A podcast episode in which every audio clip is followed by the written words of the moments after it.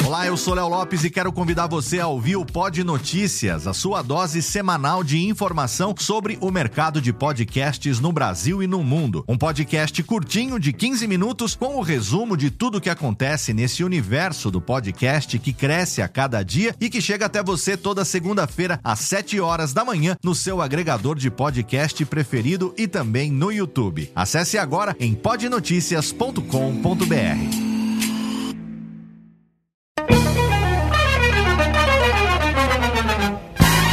Começa agora, Radiofobia Classics. Radiofobia Classics.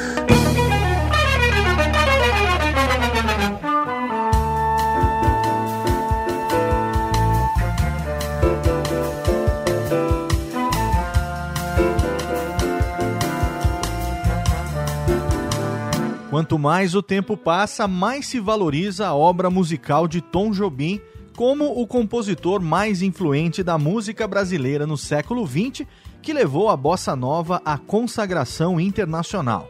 20 anos depois da sua partida, Águas de Março e Garota de Ipanema continuam entre as músicas mais populares do planeta. Tom Jobim foi o homem mais bonito de sua geração e um dos mais inteligentes e talentosos. Apaixonado por Cole Porter e Gershwin, Debussy e Ravel, Tom queria ser arquiteto, mas com seu piano construiu a mais bela catedral da música brasileira. Mas foi seu encontro com o poeta Vinícius de Moraes em 1956 que mudou a sua vida e a música brasileira com o musical Orfeu da Conceição lançando a bossa nova para o mundo.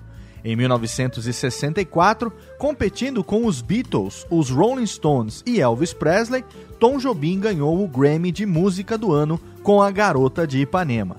Em seguida, Frank Sinatra, depois de gravar os songbooks de grandes mestres americanos, dedicou dois álbuns à obra de Tom Jobim. Consagrado pelos grandes nomes do jazz americano, Tom Jobim deu a melhor resposta aos nacionalistas, que acusavam a bossa nova de ser uma cópia do jazz. Depois da bossa nova, o jazz é que nunca mais foi o mesmo. Poucos brasileiros fizeram tanto pelo Brasil como Tom Jobim, mas poucos foram tão agredidos pelo sectarismo nacionalista como ele, que o fez concluir com seu humor e ironia que no Brasil sucesso é ofensa pessoal. Com seu gênio melódico e harmônico e seu piano minimalista, Tom Jobim estabeleceu novos e altíssimos padrões de qualidade na música brasileira e se tornou a maior referência de todos os grandes compositores que vieram depois dele. Saudações, ouvinte do Radiofobia, eu sou Léo Lopes e é com esse texto de Nelson Mota e com muito orgulho que eu trago para você nesse mês de dezembro de 2014 uma edição especialíssima do Radiofobia Classics falando sobre a vida e a obra do maestro Antônio Carlos Brasileiro de Almeida Jobim, num programa brasileiríssimo feito com todo carinho, com todo esmero, como presente para você que nos acompanhou o ano inteiro, você que teve paciência com o Classics, que ficou alguns meses ausente, eu sei, você gosta do programa e eu agradeço você por isso e é para retribuir esse sentimento, é com essa gratidão que eu fiz esse programa especialmente para você nesse finzinho de ano, para você aí curtir, para você aproveitar as suas férias e ouvir um programa feito com todo o capricho sobre o mais brasileiro maestro, músico e compositor de todos os tempos. Se você quer participar do Classics, sugere pra gente o tema, manda o seu e-mail para classics@radiofobia.com.br. Quem sabe na temporada de 2015 a gente também não atende o seu pedido e faz um programa sobre o seu artista ou sua banda preferidas, tanto do Brasil quanto do mundo. E a gente para de falar aqui agora para começar com música. A gente abre o programa com Garota de Ipanema, a icônica composição de Tom e Vinícius,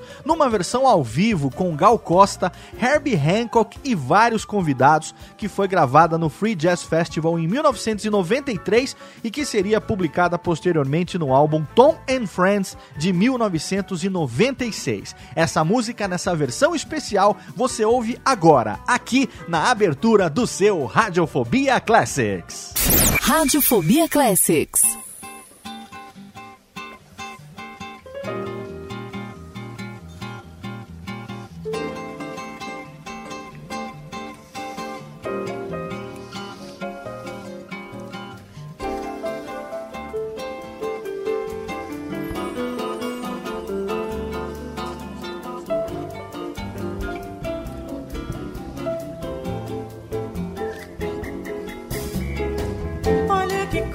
Mais linda, mais cheia de graça. Ela, menina que vem e que passa, num doce balanço, caminho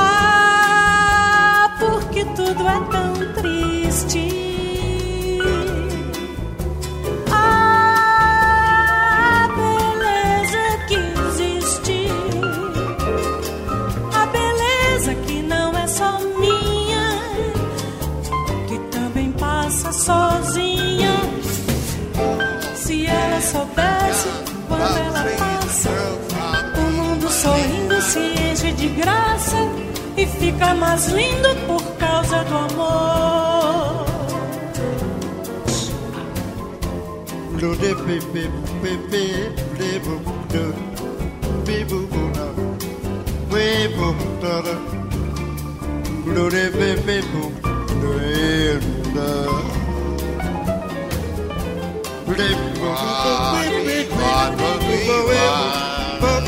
Ah,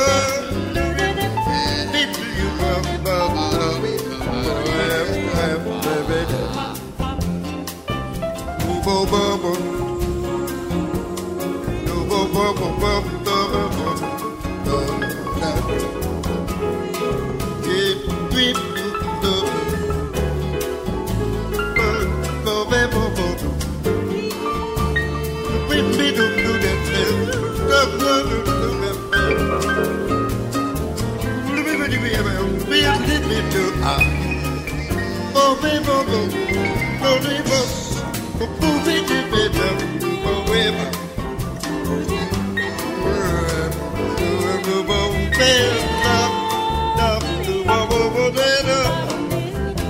Que tudo é tão triste.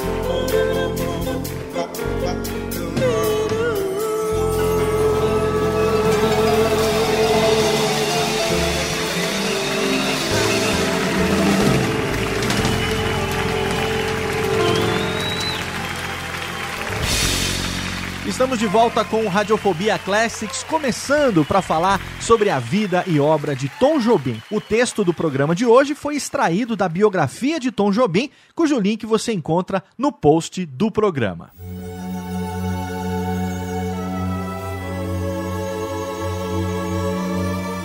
Chovia muito quando Tom Jobim nasceu. Ainda não eram as águas de março que fecham o verão, mas as de janeiro que o repartem ao meio. Janeiro, 25, 1927, 11h15 da noite de uma terça-feira. Muita água caindo do céu, nenhuma saindo das bicas da rua Conde de Bonfim, no bairro carioca da Tijuca. O concerto de um cano viera perturbar o nascimento do primeiro filho de Jorge Jobim e Nilza Brasileiro de Almeida, na casa de número 634. Com a ajuda do irmão de Nilza, Marcelo, a quem coube a tarefa de providenciar água para o parto, e de sua irmã Yolanda, que se desdobrou na cozinha para que não faltasse café para o doutor Graça Mello, que o bebia em doses quase industriais, Antônio Carlos Brasileiro de Almeida Jobim finalmente veio ao mundo com quase 60 centímetros de comprimento e pesando 4 quilos aquariano com ascendente em Libra, dois signos ligados ao ar, como os seres alados que tanto admirava, no horóscopo chinês Tom era gato, o que talvez explique sua implicância com deslocamentos e mudanças. E no entanto, trocar de endereço foi uma das coisas que ele mais fez na vida. A primeira mudança foi em 1931, quando os Jobim trocaram a Tijuca por um bairro da zona sul da cidade que então não passava de um enorme areal distante de tudo e pouco habitado. Ipanema. A casa ficava na rua Barão da Torre, perto do Bar 20. Nela, Tom morou pouco tempo, mudando-se para a rua Constante Ramos, 68, em Copacabana, onde ficou até 1935, quando Jorge Jobim morreu e Dona Nilza foi morar na arborizada pensão de Dona Adelaide e Dona Josefina, na mesma rua. O pouso seguinte, a última casa de uma vila, ficava na Travessa Trianon, transversal à Rua Siqueira Campos, no mesmo bairro. Criado pela mãe, o avô e os tios maternos, Tom tinha apenas um ano quando seus pais se separaram pela primeira vez. Após uma curta reaproximação, durante a qual Tom ganhou uma irmã, Helena Isaura, nascida em 1931, o casamento de Nilza e Jorge se desfez para sempre. Dois anos após a morte de Jorge, Dona Nilza se casou com Celso Frota Pessoa, que acabaria se transformando no verdadeiro pai de Tom e Helena. E foram todos morar novamente em Ipanema, numa casa de pedra na rua Sadoc de Sá, número 276, com fundos para um terreno baldio frontal à Lagoa Rodrigo de Freitas. No andar de cima, os tios, Yolanda e João Lira Madeira, e dois primos. No térreo, Tom, Helena, os pais, os avós maternos e o tio Marcelo. Foi naquele ambiente musical, dentro de casa e ecologicamente exuberante do lado de fora, que Tom, assim apelidado pela irmã, que não conseguia pronunciar direito o seu nome, desenvolveria seu pendor para a música e sua paixão pela natureza. Embora tenha manifestado seu gosto pela música precocemente, pois só dormia embalado pela voz da mãe ou da avó Emília e gostava de escolher o repertório, sua relação mais intensa, a princípio, foi com a praia, as praças e as grimpas de Ipanema, onde nadava, pescava, soltava pipa, andava de bicicleta, subia em árvores, escalava morros e telhados e, quando se cansava, tirava uma cesta nos bancos da Praça Nossa Senhora da Paz. Era capaz de atravessar a lagoa a nado e, volta e meia, arriscava um audacioso mergulho das pedras do arpoador. A despeito de toda essa esportividade, fazia o gênero contemplativo, sobretudo na escola. Passou por tantos colégios quanto mudou de casa.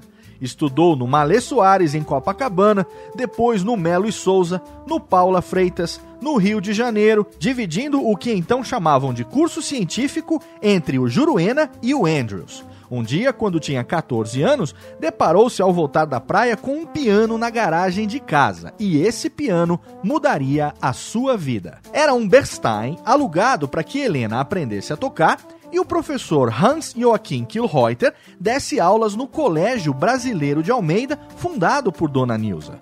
Por achar que o piano era coisa de mocinha, Tom aproximou-se do teclado com uma certa cautela, combinando notas de brincadeira. Quando se deu conta, já estava fisgado. E tomando aulas com o professor, às vezes durante 10 horas seguidas, ele aprendeu as coisas básicas, praticou escalas e adquiriu as primeiras noções de composição e harmonia. Em seguida, passou pelas mãos de Lúcia Branco, que o exercitaria nos clássicos de Bach, Beethoven, Chopin, Ravel, Debussy, Vila Lobos e o convenceria a desistir de ser concertista e o estimularia a compor. Com o professor, regente e compositor negro Paulo Silva, muito sistemático e rigoroso, segundo Tom, aprofundaria seus conhecimentos de harmonia. Além de piano, aprendeu flauta, harmônica de boca e violão, chegando a formar um conjunto de gaitistas cuja ribalta era a Praça General Osório em Ipanema. Um dos integrantes do conjunto, Newton Mendonça, seria o primeiro grande parceiro de Tom. Música, dizia-se, não dava camisa a ninguém e Tom, louco para se casar com Teresa Otero Hernani, partiu em busca de uma profissão mais segura. Bom de desenho, fez vestibular para arquitetura. Com a ajuda do padrasto, que reformou um quarto de empregada para que Tom e Teresa pudessem morar com a família na casa de dois andares, na rua Redentor 307, os dois se casaram em 15 de outubro de 1949 e foram passar a lua de mel em Petrópolis. Tom não conseguiu ir além do primeiro ano de arquitetura. Resolveu ganhar dinheiro com aquilo em que já era quase doutor por intermédio do maestro Alceu Boquino, diretor da Rádio Clube do Brasil e amigo do tio Marcelo, arrumou emprego como pianista da emissora, que logo acumulou com outro, de 6 às 10 da noite, no Bar Michel. Mas não por muito tempo. Antes que o estresse o destruísse, optou temporariamente pela noite. Passou pelas principais casas noturnas do Rio, alternando ao piano um eclético repertório de ritmos: sambas, boleros, foxes, rumbas, canções francesas e tangos. Até se dar conta de que não iria muito longe embalando notívagos, bêbados, boêmios e granfinos. Para ser um músico de verdade, precisaria aprofundar os seus conhecimentos de harmonia e orquestração. Uma vez mais, Celso estendeu-lhe a mão, oferecendo-se para arcar com o aluguel e as contas do mês, enquanto o ex-futuro arquiteto aperfeiçoava seus estudos lendo os princípios de orquestração do compositor russo Rimsky-Korsakov e decorando os arranjos de Glenn Miller nos 78 rotações de sua coleção. Mais tarde, Tom tomaria aulas de orquestração com Léo Perac e Tomás de Teran. Por intermédio do músico Alcides Fernandes, marido da faxineira dos Jobim e morador da favela do Pavãozinho, Tom foi trabalhar na editora Euterpe, escrevendo arranjos para pequenos conjuntos. Não demorou muito e Sávio Carvalho da Silveira levou-o para a gravadora Continental, onde se ocuparia de colocar em pentagramas as músicas de autores que compunham apenas de ouvido e fazer arranjos e orquestrações para Dalva de Oliveira, Orlando Silva, Elisete Cardoso e Dick Farney.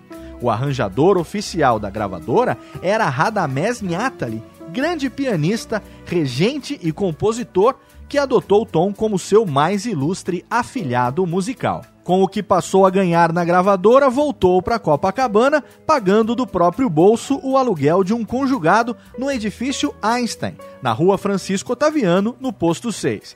Àquela altura, o casal já tinha um filho, Paulo, nascido em 4 de agosto de 1950. Em abril de 1953, Tom estreava em disco como compositor com o samba canção Incerteza, feito em parceria com Newton Mendonça e gravado por Maurici Moura, cantor santista, discípulo de Silvio Caldas. Dois meses depois, emplacaria mais duas composições num 78 rotações de Hernani Filho, Pensando em Você e Faz Uma Semana, esta em parceria com outro amigo de bairro, João Batista Stockler. Dali em diante, sua carreira só subiria de tom. Tom ainda teria de esperar mais um ano e três gravações para saborear o seu primeiro sucesso, Teresa da Praia, samba canção composto em parceria com Billy Blanco, na medida para desfazer os boatos de que Lúcio Alves e Dick Farney se detestavam mutuamente. Ao contrário do que muitos acreditavam, não se tratava de uma homenagem a Teresa Jobim, embora as duas Teresas tivessem uma pinta do lado. 1954 foi um ano venturoso para Tom. Só o fato de a Continental passar a produzir LPs de 10 polegadas abriu-lhe novas perspectivas, tornando possível registrar em disco os 11 movimentos da sua sinfonia, burilada a quatro mãos com Billy Blanco. Era uma exaltação ao rio, falando do mar, das montanhas, do sol e do cotidiano da cidade, com arranjos de Inhatali e canções interpretadas pela fina flor do rádio e do disco, como Dick Farney, Lúcio Alves, Elisete Cardoso, Doris Monteiro, Os Cariocas, Jorge Goulart, Nora Ney e Emilinha Borba. Sinfonia do Rio de Janeiro não entrou nas paradas de sucesso, mas consolidou a reputação de Tom como o mais promissor talento da sua geração. No dia em que seu pupilo completou 28 anos, Radamés Nhatali o presenteou com um convite tentador: participar do prestigioso programa da Rádio Nacional Quando os Maestros se Encontram. Tom apresentou-se regendo uma peça sinfônica de sua autoria chamada Lenda, dedicada à memória do pai e que nunca seria gravada. Em maio, a primeira parceria com Dolores Duran, Se é por Falta de Adeus, entrou para o repertório de Doris Monteiro. Apesar de assoberbado por encomendas, fez arranjos para Dora Lopes, Juanita Cavalcante, Edu da Gaita, Elisete Cardoso, Orlando Silva, Dalva de Oliveira e participou como pianista de um LP de Luiz Bonfá, ele ainda encontrou tempo para uma nova mudança de endereço, agora para o apartamento 201 do mítico prédio da rua Nascimento Silva, 107, em Ipanema. No fim do ano, a recompensa. Na lista dos melhores arranjadores da temporada, escolhidos pelo crítico Ari Vasconcelos, Tom dividiu a segunda colocação com Pixinguinha e Renato de Oliveira. De tanto insistir, Harold Morris, o inglês que dirigia a Odeon, acabou convencendo Tom a aceitar o cargo de diretor artístico da gravadora, a maior do país naquela época. Não demorou a confirmar a desconfiança de que as novas funções prejudicariam suas atividades musicais. Morris implorou para que ele ficasse. Tom, contudo, preferiu no momento certo passar o bastão para um brasileiro recém-chegado dos Estados Unidos, Aloísio de Oliveira. Tamanho foi o seu alívio ao deixar a Odeon, que ao ser apresentado ao substituto não conteve o desabafo. Ainda bem que você chegou. Mais tarde, em casa, extravasou seu desafogo num poema.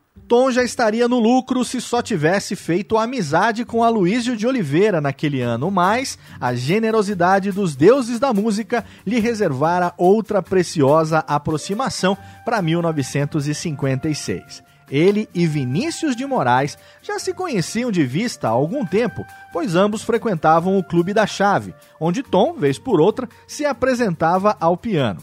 Vinícius também já ouvira tocar na boate Tudo Azul. O encontro definitivo no Bar Vilarinho, no centro do Rio, foi um presente de Lúcio Rangel, velho amigo do poeta. Vinícius procurava alguém para compor a música de uma ópera negra carioca, intitulada Orfeu da Conceição, transposição do mito de Orfeu para uma favela, e foi pedir sugestões a Rangel, pois o parceiro em vista, Vadico, desistira da empreitada por não se julgar à altura do projeto. Tom topou na hora criar as músicas da tragédia, não sem antes cometer uma pequena gafe.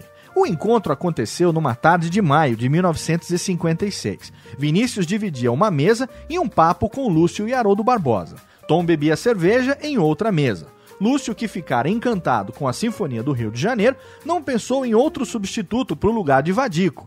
Convocado à mesa do trio, Tom aproximou-se timidamente com sua pastinha debaixo do braço, ouviu a proposta e uma longa explanação de Vinícius sobre a peça e afinal perguntou: Tem um dinheirinho nisso aí? Indignado, Lúcio estrelou. Como é que você me fala em dinheiro diante de um convite desses? Tom, esse é o poeta Vinícius de Moraes.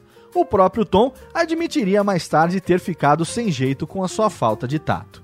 Nascia ali uma das amizades mais instantâneas, fraternais, prolíficas e duradouras da história da música popular brasileira. No apartamento da Nascimento Silva, mais tarde celebrizado por Toquinho e Vinícius no samba Carta a Tom 74, Tom e Vinícius iniciaram logo a faina de Orfeu da Conceição. Os dois ou três primeiros sambas foram descartados, eram ruins. Tão logo se entrosaram, saiu uma obra-prima, Se Todos Fossem Iguais a Você. E em seguida, Mulher Sempre Mulher, Um Nome de Mulher Eu e Meu Amor e Lamento do Morro. Após três meses de ensaios, a peça com Haroldo Costa no papel de Orfeu estreou no Teatro Municipal do Rio em 25 de setembro de 1956, com lotação esgotada, permanecendo em cartaz até o dia 30. Raras vezes uma encenação brasileira contara com uma equipe tão eclética e talentosa. A imprensa reagiu com entusiasmo. Em 1 de outubro, por iniciativa de Aloísio de Oliveira, a Odeon lançou um LP de 10 polegadas com a trilha musical do espetáculo, com Roberto Paiva emprestando sua voz a Orfeu. Em novembro, Orfeu da Conceição voltaria à cena no Teatro República durante um mês a preços populares. E aqui a gente faz uma merecida pausa depois do começo da história e já da carreira de Tom Jobim para a gente fazer o primeiro bloco musical desse programa especialíssimo no mês de dezembro de 2014. A gente toca quatro na sequência. Teresa da Praia, a gravação original de Lúcio Alves e Dick Farney, Se é por falta de adeus, na voz de Áurea Martins, Se todos fossem iguais a você, com Gal Costa e Lamento do Morro, na voz de Amélia Rabelo, no Radiofobia Classics. Radiofobia Classics.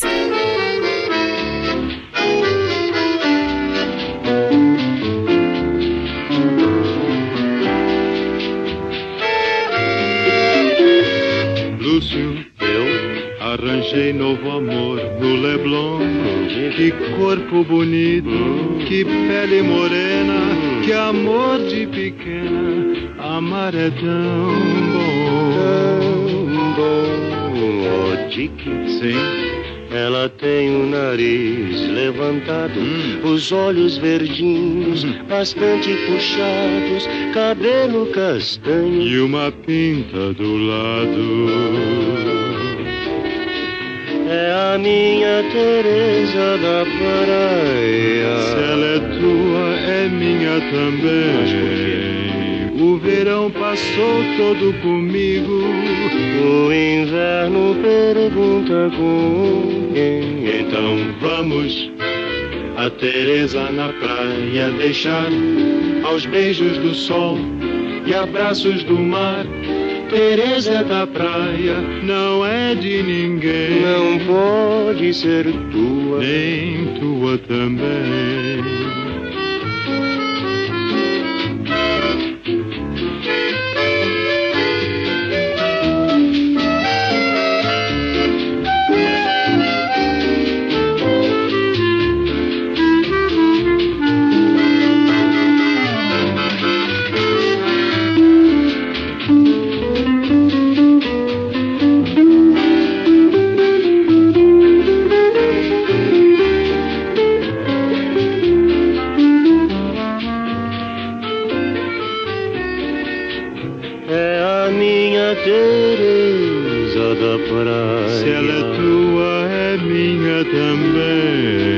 Mas o verão passou todo comigo. É, e o inverno pergunta com quem.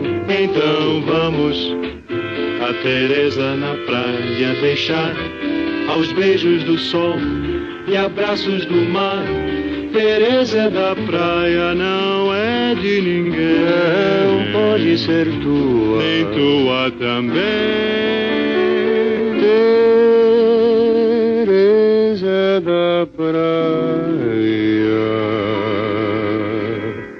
Não é de ninguém.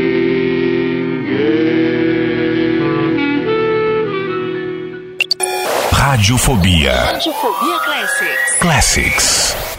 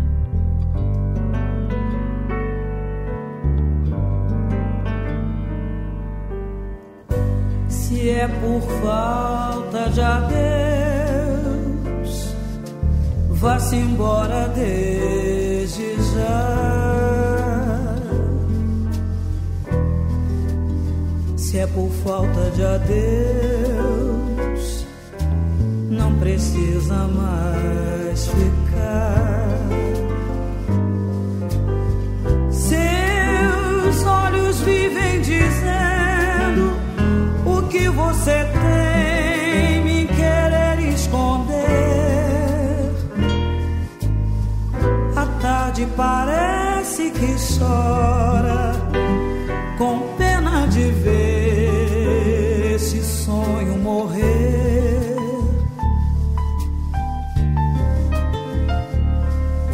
Não precisa iludir,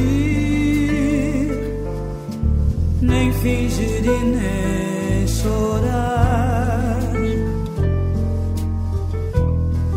Não precisa dizer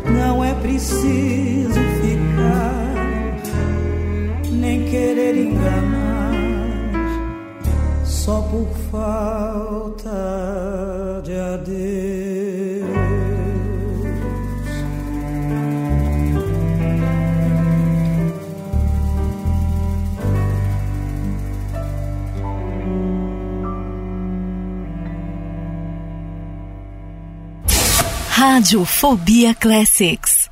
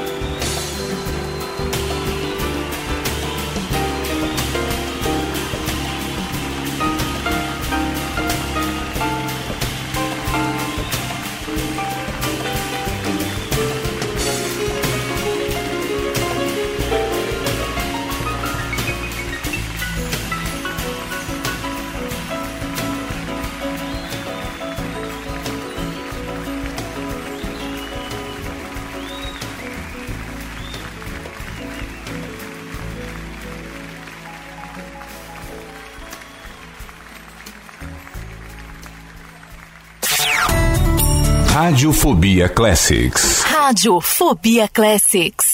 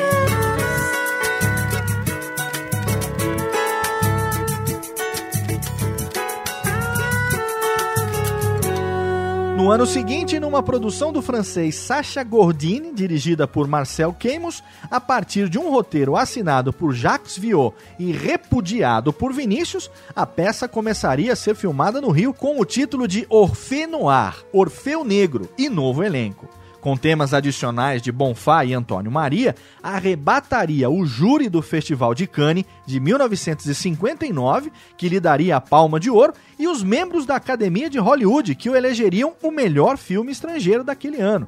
Vinícius detestou não apenas o filme, mas sobretudo a maneira como os franceses se apossaram das músicas da peça. Antes de se decepcionar com Orfeu Negro, Tom foi convidado pelo selo Festa para musicar a versão em disco de O Pequeno Príncipe, de Antoine dos Saint-Exupéry, estrelado por Paulo Altran. Estreou na televisão, dividindo a batuta do programa semanal Noite de Gala da TV Rio com o maestro Oswaldo Borba ganhou o prêmio de melhor compositor da Prefeitura do então Distrito Federal e viu nascer sua filha Elizabeth no dia 26 de agosto. Corria ainda o ano de 1957 quando reencontrou um conhecido baiano que há muito não via, pois ele trocara o Rio por Porto Alegre, retornando a Salvador. Agora estava de volta ao Rio. O baiano era João Gilberto chegou mostrando duas composições inéditas, Bim Bom e O Balalá. Tom nem prestou atenção nas letras. Impressionado com a batida diferente do violão do João, quis saber onde ele aprendera a tocar daquele jeito. Eu tirei dos requebros das lavadeiras de Juazeiro, respondeu o baiano. Era por aquela batida que a bossa nova estava esperando para poder nascer. O mesmo vilarinho onde se formara a dupla Tom e Vinícius abrigaria em 1958 outro encontro histórico envolvendo a dupla e Elisete Cardoso. Daquela vez, o padrinho foi Irineu Garcia, idealizador do selo Festa num complicado arranjo que envolveu os irmãos Vitali, donos de uma das maiores editoras de música do país, e a gravadora Copacabana, que tinha Elisete Cardoso sob contrato, Garcia conseguiu que a cantora, a princípio arredia a ideia, aceitasse gravar um LP só com temas de Tom e Vinícius e uma roupagem orquestral altamente sofisticada. Tom escalou um escrete de instrumentistas, usou trompa, oboé, até clarone e fez questão de incluir João Gilberto e suas batidas nas faixas Chega de Saudade e Outra Vez. Gravado no estúdio da Colômbia, Canção do Amor Demais foi lançado na primeira semana de julho e teria uma de suas faixas, eu Não Existo Sem Você, aproveitada numa cena de festa do filme Pista de Grama. Meses depois, mais duas cantoras gravam LPs só com músicas de tom. Lenita Bruno, Por Toda a Minha Vida, espécie de versão erudita de Canção do Amor Demais, com arranjos de Léo Perac, e Silvinha Teles, Amor de Gente Moça, com arranjos de Tom e Lindolfo Gaia. Nenhuma delas, porém, causou o mesmo impacto do disco Chega de Saudade, com João Gilberto, que Tom convencera a Luísio a gravar na Odeon. Distribuído às lojas em março, marcou o lançamento oficial da Bossa Nova, até porque dele fazia parte o samba manifesto Desafinado. Meses depois, num programa de televisão, o exigente Ari Barroso, que no início torcia o nariz para a bossa nova, não se conteve e sentenciou: Tom Jobim é disparado o melhor de todos os novos compositores brasileiros. O mais ocupado, sem dúvida, ele era. Ao longo de 1959, Tom começa a pensar numa nova sinfonia, participa de outro filme, Pluft, o Fantasminha, adaptado da peça infantil de Maria Clara Machado, para o qual compôs a trilha musical e durante meses faria as honras de um programa semanal de entrevistas, o Bom Tom, na TV Paulista, que dirigido por Carlos Thierry, alcançaria o segundo lugar em audiência na capital paulista. A nova sinfonia entrara em sua vida em 1958. Como a primeira, dedicada ao Rio de Janeiro, também foi encomendada, no caso, pelo pianista Benê Nunes, a pedido do presidente Juscelino Kubitschek, que sonhava com um poema sinfônico em homenagem a Brasília, a nova capital do país, inaugurada em 21 de abril de 1961. Acompanhado de Vinícius, que se incumbira de escrever o recitativo da sinfonia, Tom viajou até o Planalto Central para sentir de perto o clima da região onde a nova CAP estava sendo erguida. De lá, voltou com os cinco movimentos de Brasília Sinfonia da Alvorada na cabeça. Planejada para um espetáculo de luz e som, acabou tendo sua festiva execução pública cancelada por falta de verba. Só em disco pôde ser ouvida durante algum tempo. Apenas duas vezes ela seria apresentada diante de uma plateia, em 1966 pela TV Excelsior de São Paulo e em 1986 na Praça dos Três Poderes, regida por Alceu Boquino com Radamés Inhatali ao piano e Tom e Suzana de Moraes lendo o recitativo de Vinícius. Enquanto a capital se mudava para Brasília, João Gilberto lançou seu segundo LP, O Amor, o Sorriso e a Flor, com seis composições de tom, três das quais em parceria com Newton Mendonça: Meditação, Discussão e o paradigmático Samba de uma Nota Só, que se transformaria numa espécie de hino da bossa nova. Após o terceiro LP, simplesmente intitulado João Gilberto, com três músicas de tom, entre as quais a inédita Insensatez, o cinema volta a seduzir o compositor que compõe a trilha musical de Porto das Caixas, de Paulo César Saraceni, e participa como ator ao lado de João Gilberto do filme italiano rodado no Rio, Copacabana Palace, com Milene de Mongeau, para o qual também fez a trilha musical. E acho que tá na hora de um belo bloco musical, você não acha? Eu acho sim. A gente vai tocar, sabe quantas na sequência? Seis seis músicas para você se divertir, valer para você se deleitar com a arte de Tom Jobim. Chega de saudade, outra vez, eu não existo sem você.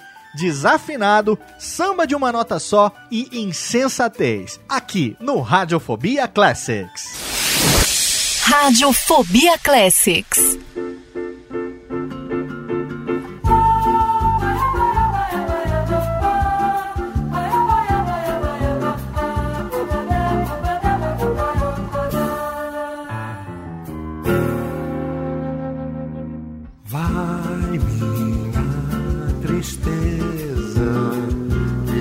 Diz a ela que sem ela não pode ser. Diz-lhe numa prece que ela regresse, porque eu não posso mais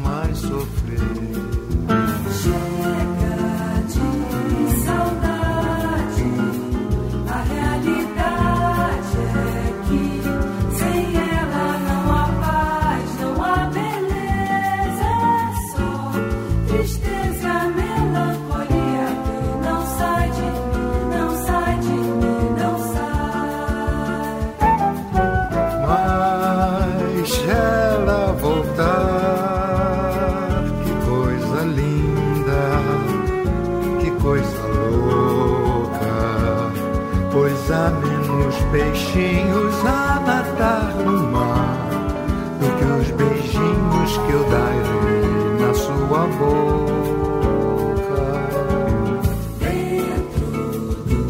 Os meus braços, os abraços de ser milhões de abraços apertado assim, colado assim, calado assim, abraços e beijinhos acabar com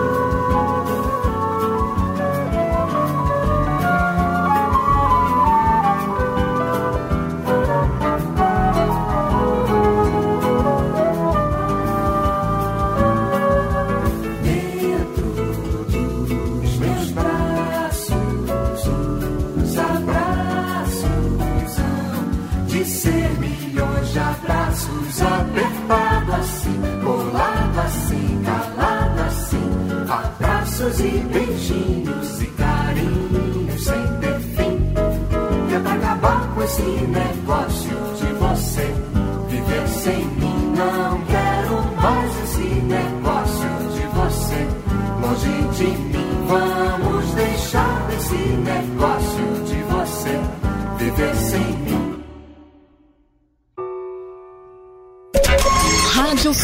Radiofobia, Classics.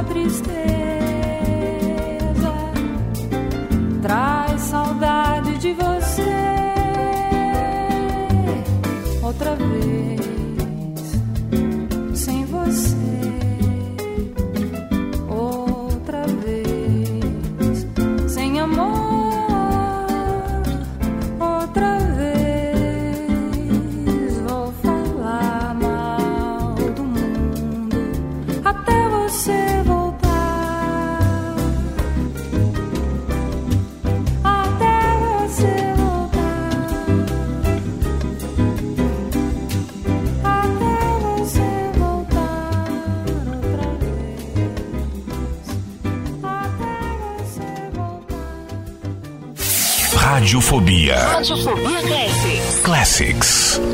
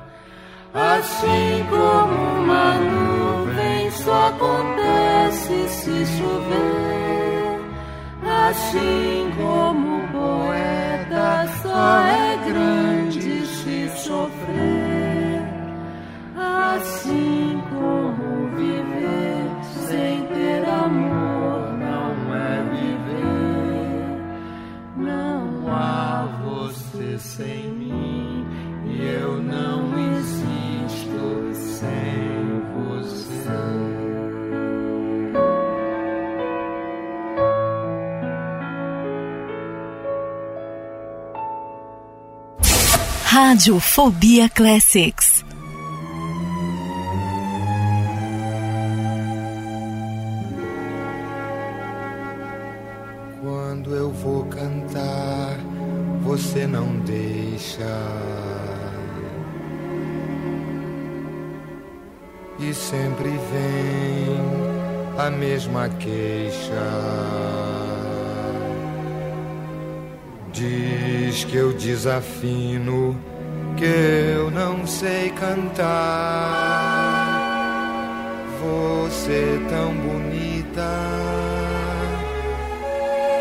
Sua beleza também pode se enganar. Se você disser que eu desafino amor, saiba que isto em mim provoca imensa dor. Só privilegiados têm ouvido igual ao seu. Eu possuo apenas o que Deus me deu. Se você insiste em classificar o meu comportamento diante musical. Eu mesmo mentindo devo argumentar isto é bossa nova, que isto é muito natural. O que você não sabe nem sequer pressente é que os desafinados também têm coração. Fotografei você na minha Rolleiflex. Revelou-se a sua enorme ingratidão. Só não poderá falar assim do meu amor. Este é o maior que você pode encontrar. Você com a sua música esqueceu o principal.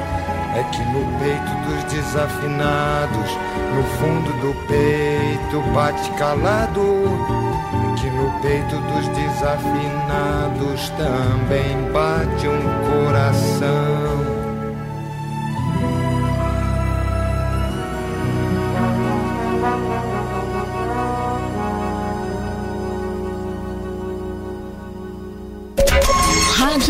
Rádio Fobia, Classics.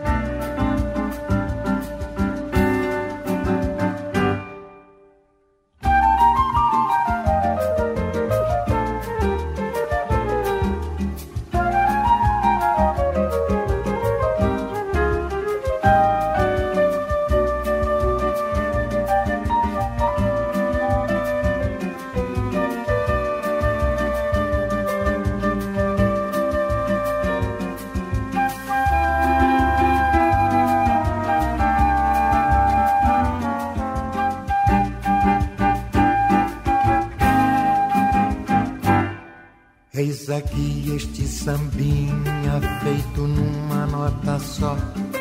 Outras notas.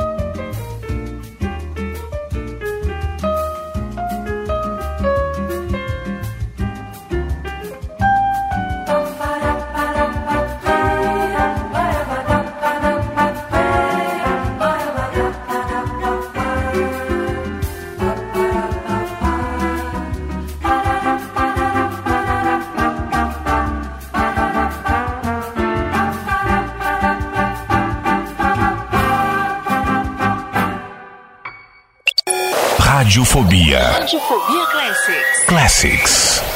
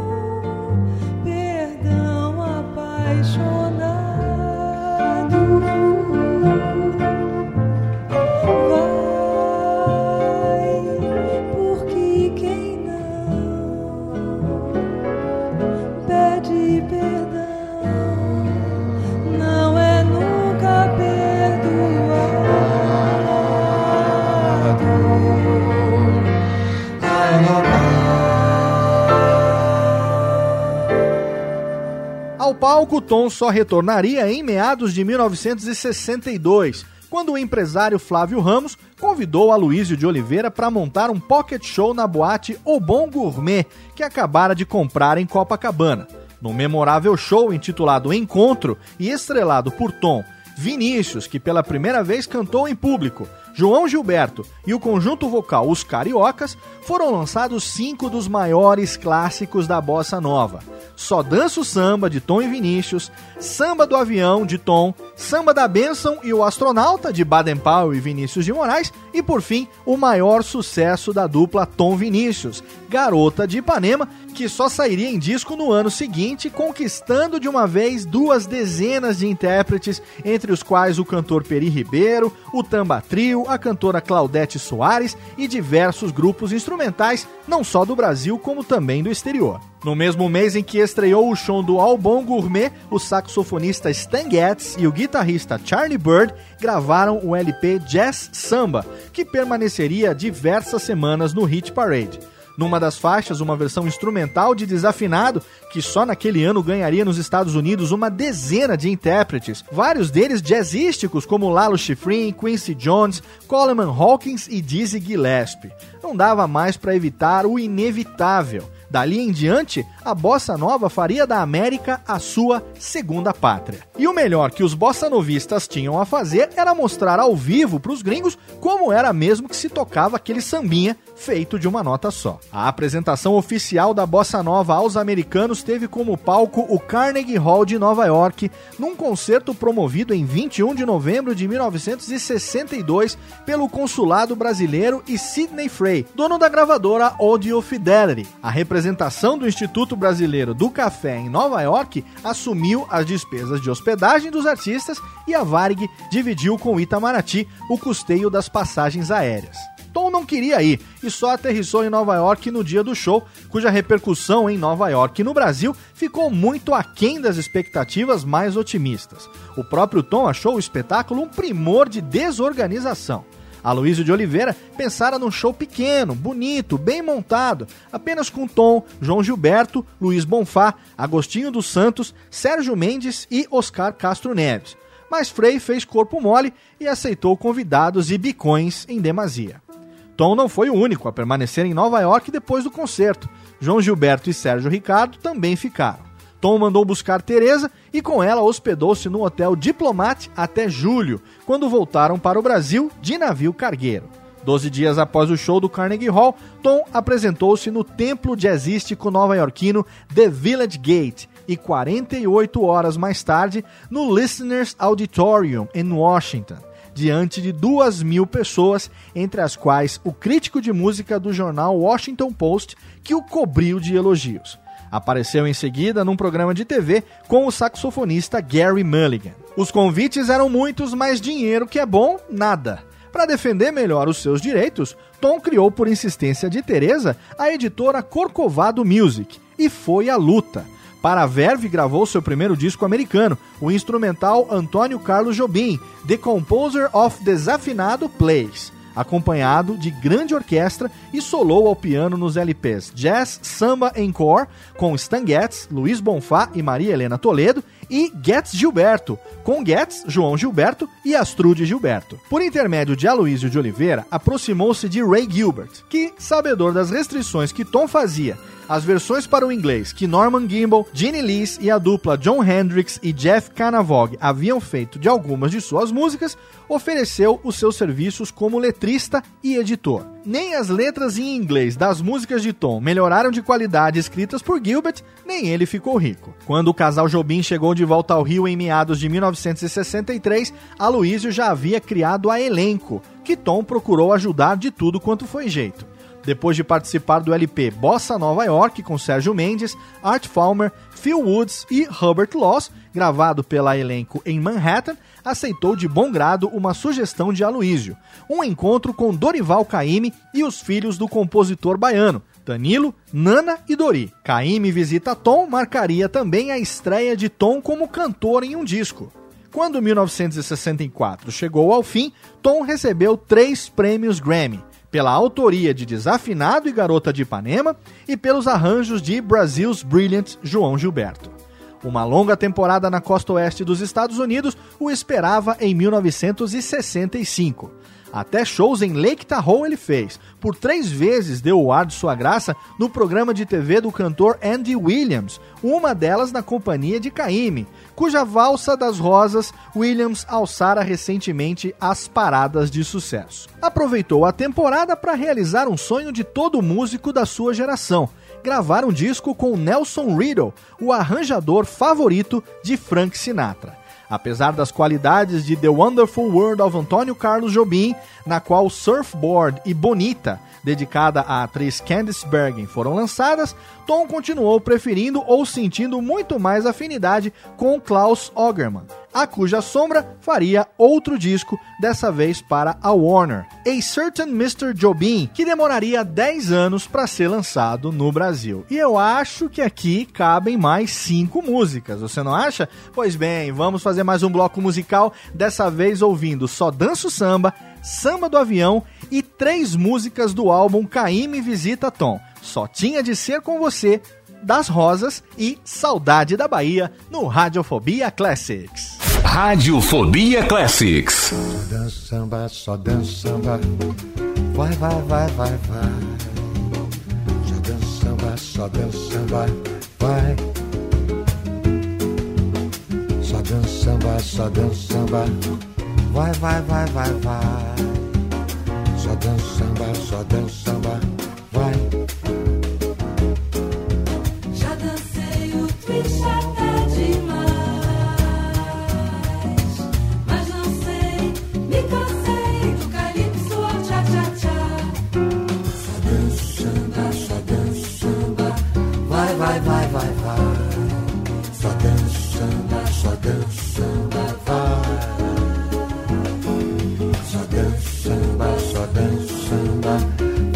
Vai, vai, vai. Só dança samba, só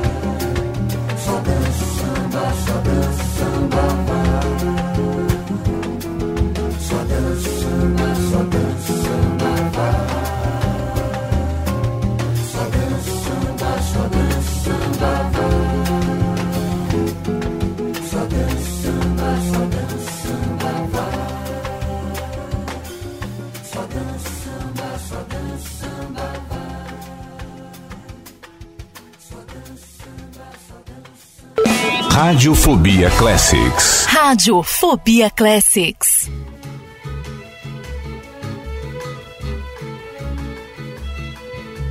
Minha alma canta. Vejo o Rio de Janeiro. Estou morrendo de saudade. Teu mar, praias sem fim. Rio, você foi feito pra mim. Cristo Redentor braços abertos sobre a Guanabara. Este samba é só porque Rio eu gosto de você. A morena vai sambar, seu corpo todo balançar. Rio de sol, de céu, de mar. Dentro de mais um minuto estaremos no galeão.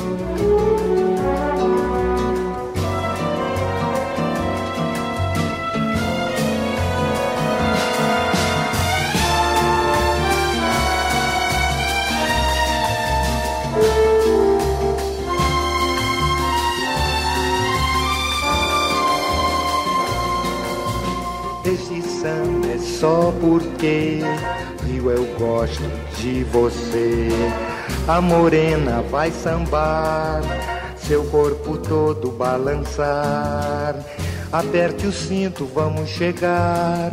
Água brilhando, olha a pista chegando e vamos nós.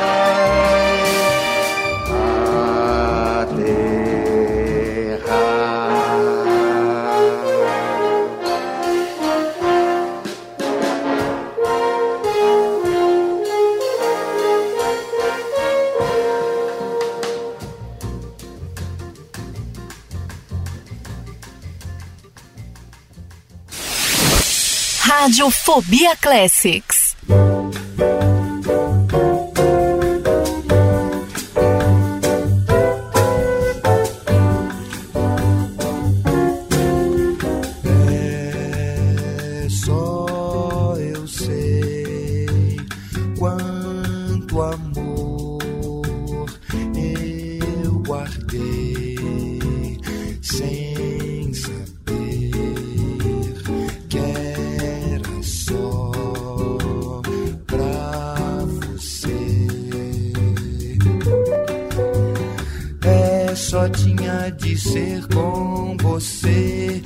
Havia de ser pra você. Se não era mais uma dor, senão não seria o amor, aquele em que a gente crê, o amor que chegou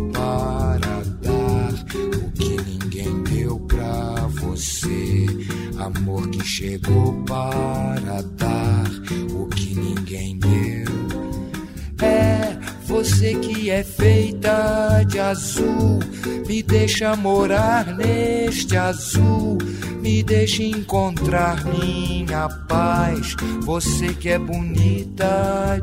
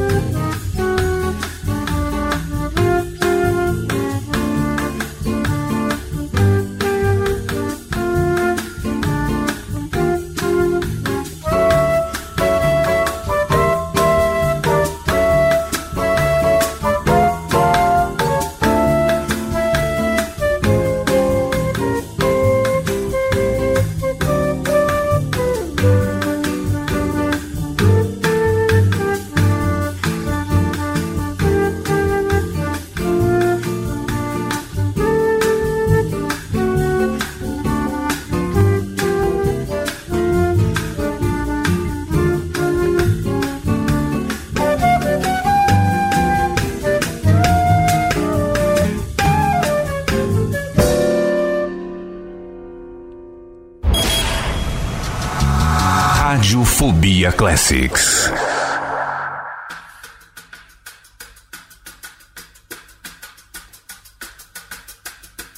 Nada como ser rosa na vida, rosa mesmo, ou mesmo rosa mulher. Todos querem muito bem a rosa, quero eu, todo mundo também quer. Um amigo meu disse que em samba canta-se melhor flor e mulher. E eu que tenho rosas como tema, canto no compasso que quiser.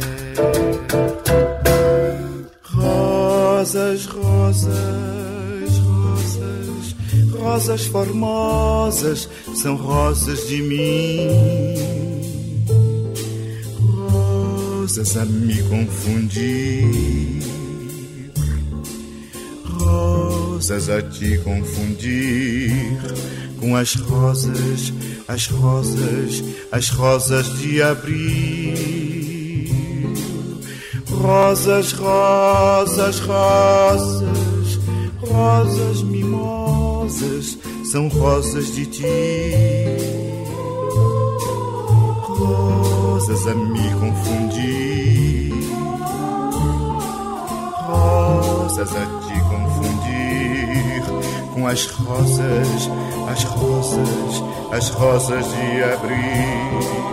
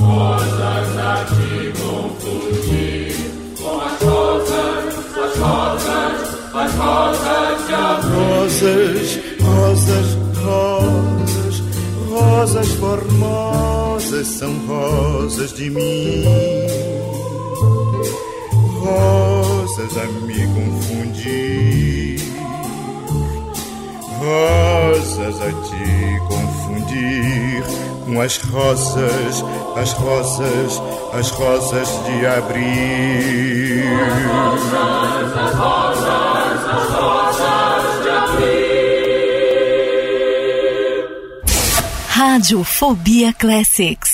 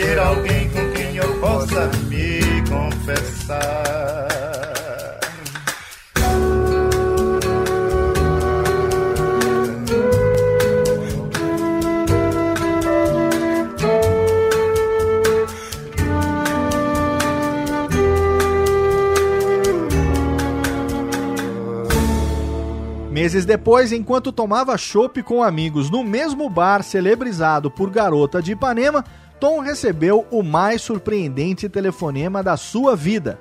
Do outro lado da linha, ninguém menos que Frank Sinatra. The Voice queria gravar um disco só com músicas de Tom, que topou na hora. Foi uma conversa curta. Quando se recuperou da surpresa, Tom se lembrou da esnobada que um editor nova-iorquino lhe dera três anos antes, envolvendo indiretamente a figura de Frank Sinatra. Em 1963, o Tom procurou um agente em Nova York e reclamou com ele da má qualidade das versões americanas das suas músicas. Como é que o Frank Sinatra vai gravar minhas músicas com essas letras? ponderou ele. E quem é que diz que o Frank Sinatra vai gravar as suas músicas? replicou o agente com um debochado sorriso nos lábios, pois agora, três anos depois, ele quebraria a cara. Em janeiro de 1967, Tom se hospedou no Sunset Marquis de Los Angeles para dar início ao trabalho, mas o trabalho teve que ser adiado porque o Frank Sinatra se refugiou em Barbados para esquecer mais uma desavença conjugal com Mia Farrow. Enquanto esperava, repassou todos os arranjos com Ogerman e compôs mais duas músicas, Wave e Triste, e quase morreu de tédio. As gravações de Albert Francis Sinatra e Antônio Carlos Jobim começaram às 8 da noite do dia 30 no estúdio One da Warner Western Sound em Sunset Trip. Por precaução, Sinatra gravou primeiro duas das três canções americanas incluídas no repertório: Bubbles, Bangles and Beats e I Concentrate on You, com as quais só não tinha intimidade em ritmo de bossa nova. A primeira de tom que ele encarou foi Dindi, seguida de Change Partners. A última faixa da noite foi Inútil Paisagem. Apesar do natural nervosismo no brasileiro, a sessão transcorreu num clima de extrema afabilidade. Nas duas noites seguintes, não seria diferente. A crítica americana elegeu o encontro de Sinatra e Jobim o álbum do ano. Nas vendas, perdeu apenas para Sgt. Pepper's Lonely Hearts Club Band dos Beatles. Um segundo disco com os dois seria ainda gravado em 1969 com o título de Sinatra and Company, com arranjos de Elmir Deodato. Àquela altura, Tom e o cantor já haviam se tornado amigos. Quando dos preparativos de um especial sobre Sinatra, A Man and His Music, coestrelado por Ella Fitzgerald para a rede de televisão NBC em setembro de 1967, Francis Albert não se esqueceu de convidar Antônio Carlos. Sinatra, aliás, abriu o programa cantando Corcovado. E é exatamente Corcovado a primeira música do próximo bloco musical, que não podia ser diferente, vai ser um bloco só com essas músicas do dueto Frank Sinatra e Tom Jobim. A gente abre com Corcovado, depois tem Wave, Triste, Bubbles, Bagels and Beads e para terminar, Dindi no Radiofobia Classics. Radiofobia Classics.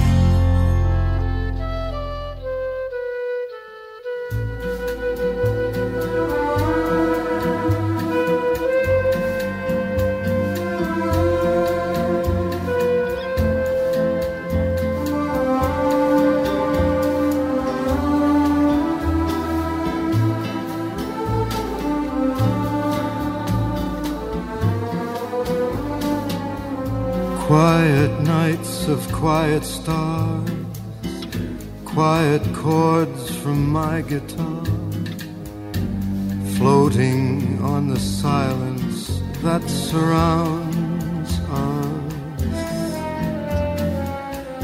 Quiet thoughts and quiet dreams, quiet walks by quiet streams and a window looking on the mountains and the sea.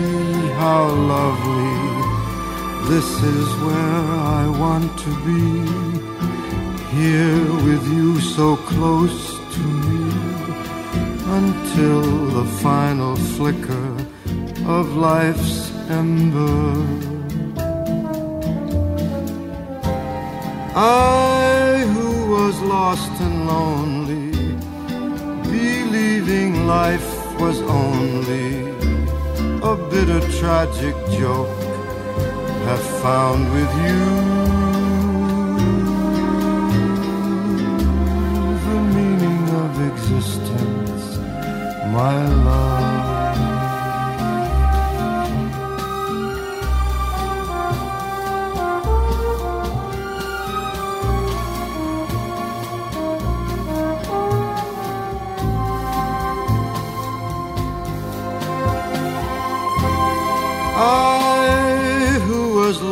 Lonely, believing life was only a bitter tragic joke, have found with you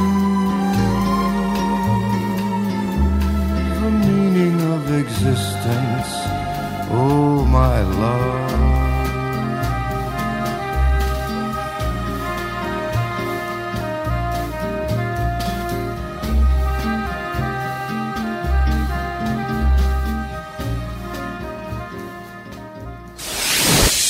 Radiofobia Classics.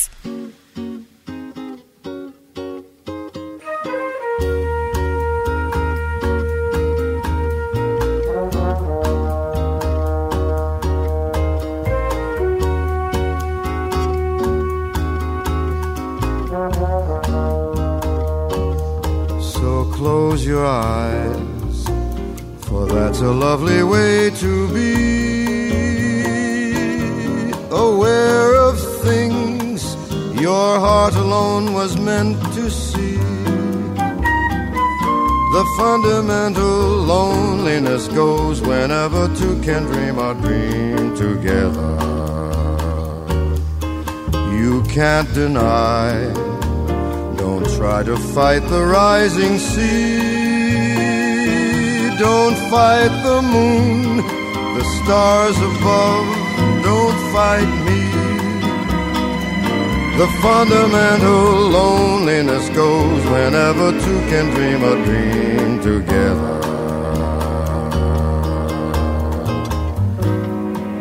When I saw you first, the time was half past three. When your eyes met mine, it was eternity. By now we know is on its way to be. Just catch the wave, don't be afraid of loving me. The fundamental loneliness goes whenever two can dream a dream together.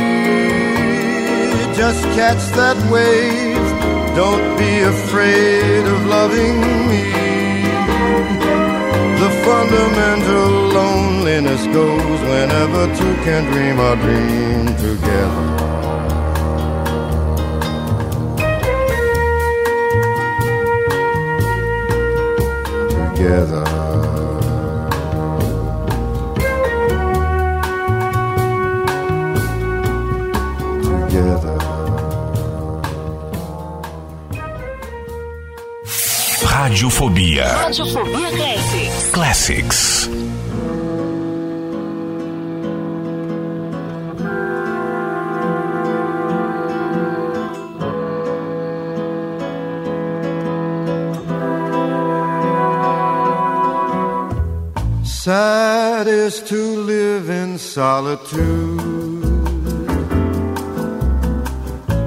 far from your tranquil altitude. Sad is to know that no one ever can live on a dream that never can be, will never be. Dreamer awake, wake up and see. Your beauty is an aeroplane. High my heart can't bear the strain. A heart that stops when you pass by. only to cause me pain. Sad is to live in solitude.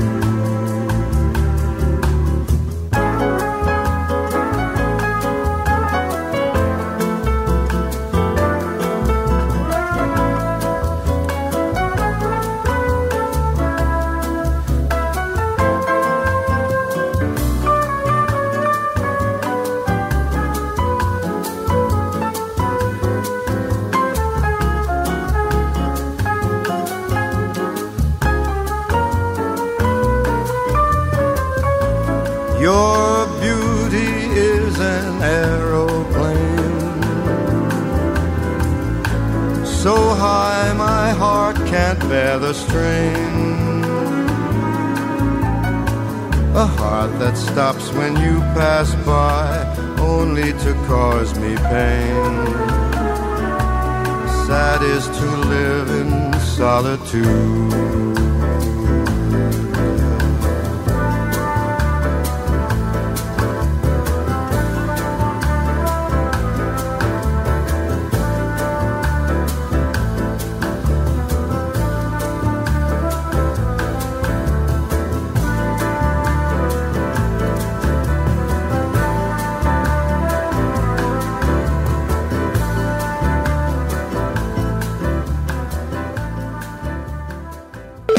Radiofobia Classics. Radiofobia Classics.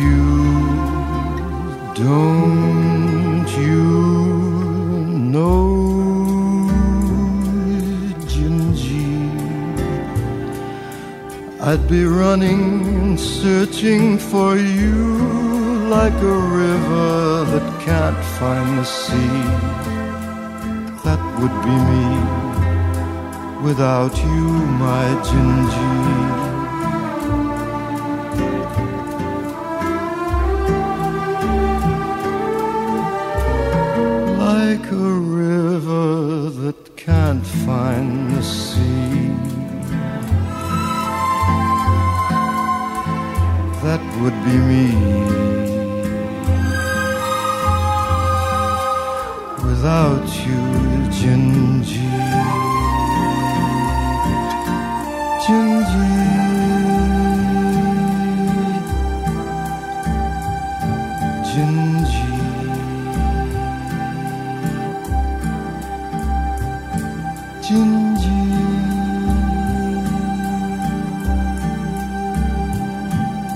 Quando o especial com Sinatra foi ao ar em novembro, Tom já havia computado outro feito histórico: sua primeira parceria com Chico Buarque, Retrato em Branco e Preto, que lá fora, em versão instrumental, já era conhecida com o título de Zingaro. Outra façanha teria acrescentado ao seu currículo naquele ano se tivesse cedido aos insistentes apelos do cineasta Glauber Rocha para protagonizar o filme Terra em Transe.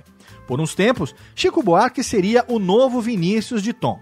Juntos, apareceram num show descomunal ao lado de Deodato, Baden Powell e outros, inaugurando uma temporada cujo ponto alto seria a inesperada vitória de Sabiá no terceiro Festival Internacional da Canção. Tom e Chico nem pretendiam participar do festival. Inscrever Sabiá foi a saída que Tom encontrou para se livrar de um fardo para ele ainda mais pesado ser membro do júri que apontaria as canções vencedoras. O triunfo da nova parceria de Tom e Chico teve o efeito de uma bomba e as feridas que abriu não cicatrizaram de um dia para o outro. No festival seguinte, outra bomba.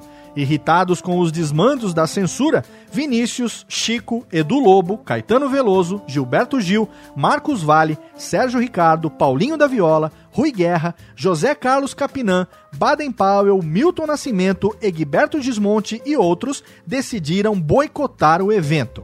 Tom adere ao boicote e entra para a lista negra da ditadura militar que desde 1964 se perpetuava no poder e em 1970 mandou prendê-lo para prestar depoimentos. A situação política no país se agravava e Tom encontrou sua válvula de escape na tela, compondo trilhas musicais para filmes brasileiros, como A Casa Assassinada, pela qual seria premiado no Festival de Cinema Brasileiro de Brasília em 1971, e também filmes estrangeiros, como Os Aventureiros, cujos temas escreveu numa luxuosa casa de três andares em Londres alugada pela Paramount. Uma das faixas da trilha de Os Aventureiros, uma valsa intitulada Children's Game, seria incorporada ao LP Stoneflower com letra em português e outro nome, Chovendo na Roseira, Double Rainbow para os americanos. De certo modo, estava oficialmente inaugurada a fase ecológica de Tom Jobim, que duraria mais do que os quatro anos, de 1972 a 1976,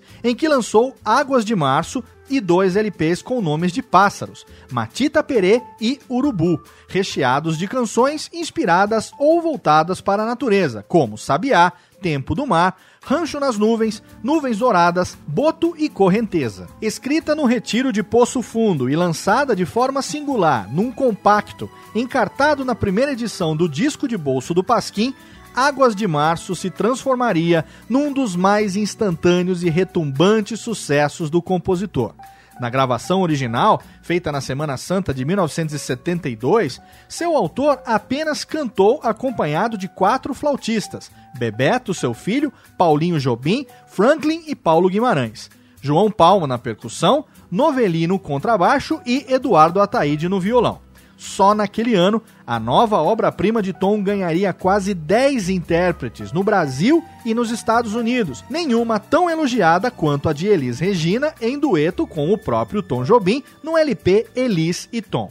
Chico Buarque chegou a dizer que às vezes achava Águas de Março o samba mais bonito do mundo. Ao ouvir sua versão em inglês feita pelo próprio Tom, o crítico Leonard Feather não se conteve é uma das dez músicas mais bonitas do século. No mesmo ano em que gravou o fundamental Urubu com músicos da Sinfônica de Nova York e arranjos de Klaus Ogerman, Tom conheceu Ana Beatriz Lontra, fotógrafa de 19 anos.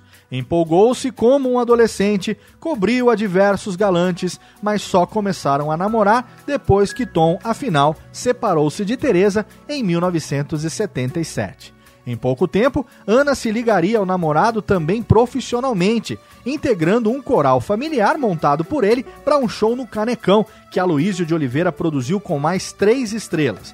Vinícius de Moraes, fazendo sua reentrée nos palcos cariocas depois de 15 anos de ausência, Toquinho e Miúcha, que acabara de gravar o LP Miúcha e Antônio Carlos Jobim. Ao lado de Ana, a filha de Tom, Beth e três irmãos de Chico, Pi, Cristina e Bahia.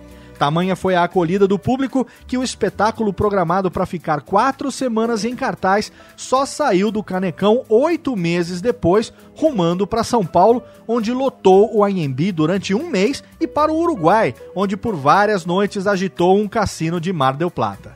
Sua carreira, contudo, se estenderia até Paris, 10 apresentações no Olympia e várias cidades da Itália e da Suíça. Mas, antes de abafar na Europa com o show de Aloysio, Tom e Ana passaram três meses de lua de mel no Hotel Adams de Nova York, onde Tom encontrou tempo para acrescentar mais duas pérolas ao seu patrimônio musical.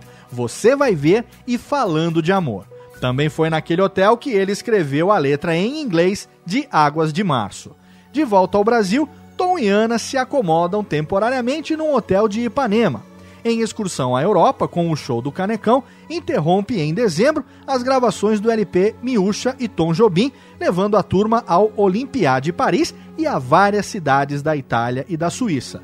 Antes de 1978 chegar ao fim, Tom e Ana alugam uma casa na rua Peri, no Jardim Botânico, onde irão morar os próximos seis anos.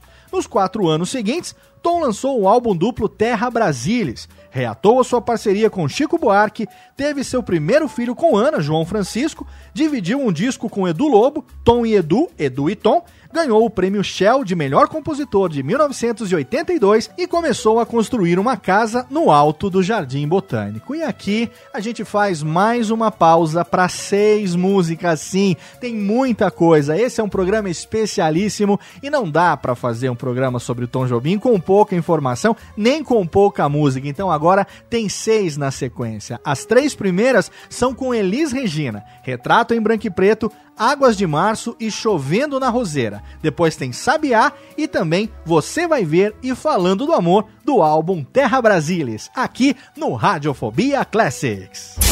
Radiofobia Classics.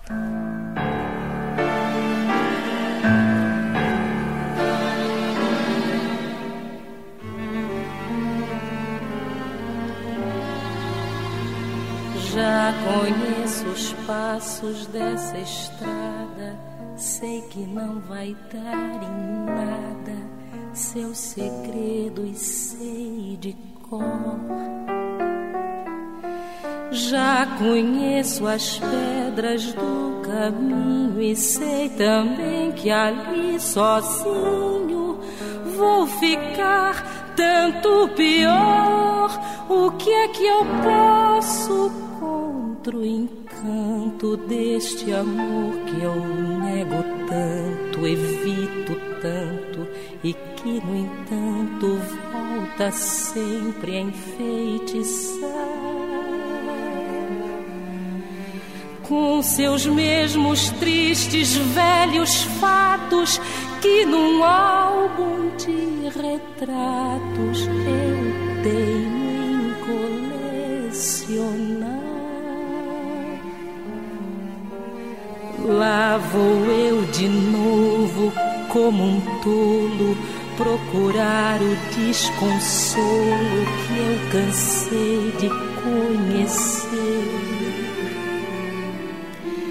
Novos dias tristes, noites claras, versos, cartas, minha cara ainda volto a lhe escrever para lhe dizer que isto é pecado. Eu trago o peito tão marcado de lembranças do passado e você sabe a razão.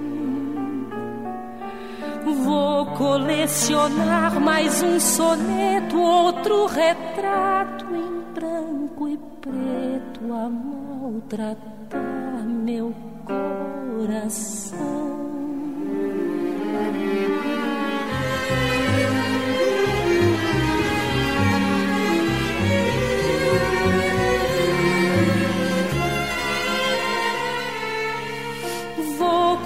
Colecionar mais um soneto, outro retrato em branco e preto a maltratar meu coração.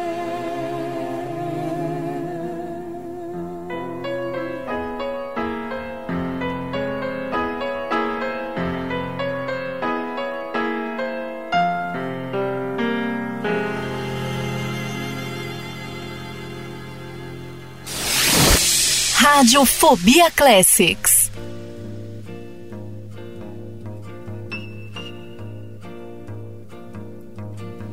É pau, é pedra, é o fim do caminho. É o resto de toco, é um pouco sozinho. É um caco de vidro, é a vida, é o sol. É a noite, é a morte, é o lance, é o anzol. É peroba do campo, É o nó da madeira, canga, é o matita pereira, é madeira de vento. da É um mistério profundo. é o queira ou não É queira, o vento ventando, é o fim da ladeira, é a viga, é o vão, festa da cumeira.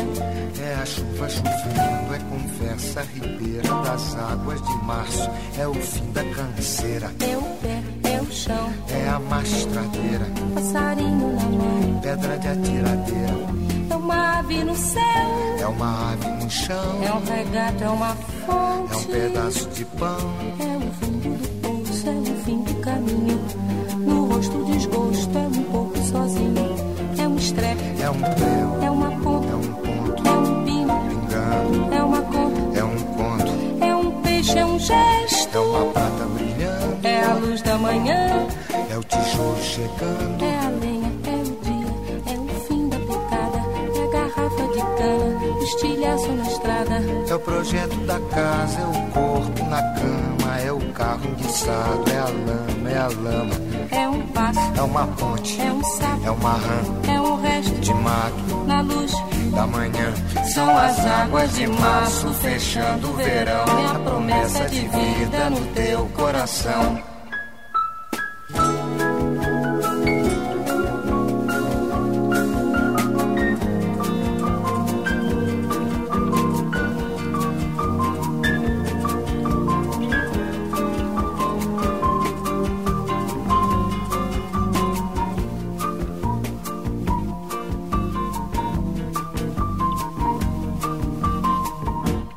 Cobra, é um pau. É João, É José é um espinho, na mão, é um corte. no pé.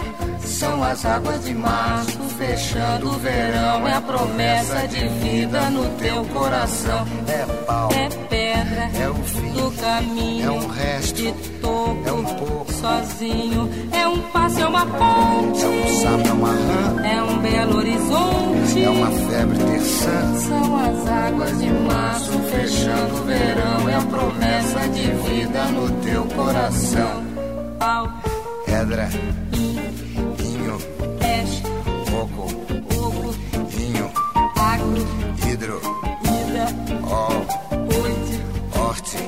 aço. sol. São as águas de março fechando o verão. É a promessa de vida no teu coração. Badaba, bade baziza, zazaziza, azanamenya, andandede, bandandede, bandandede,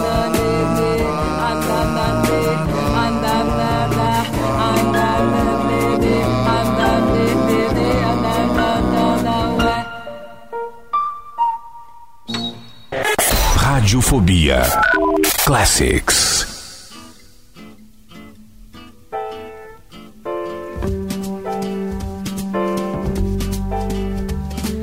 Olha, está chovendo na roseira, que só dá rosa, mas não cheira. A frescura das gotas úmidas, que é de Luísa, que é de Paulinho, que é de João, que é de ninguém. Pétalas de rosa carregadas pelo vento. Um amor tão puro carregou meu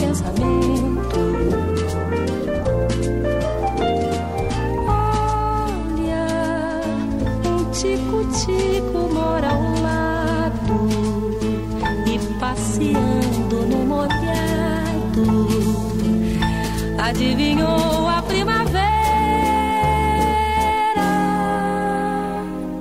Olha, que chuva boa, prazenteira, que vem molhar minha roseira. Chuva boa, criadeira, que molha a terra, que enche o rio, que limpa o céu, que traz o azul.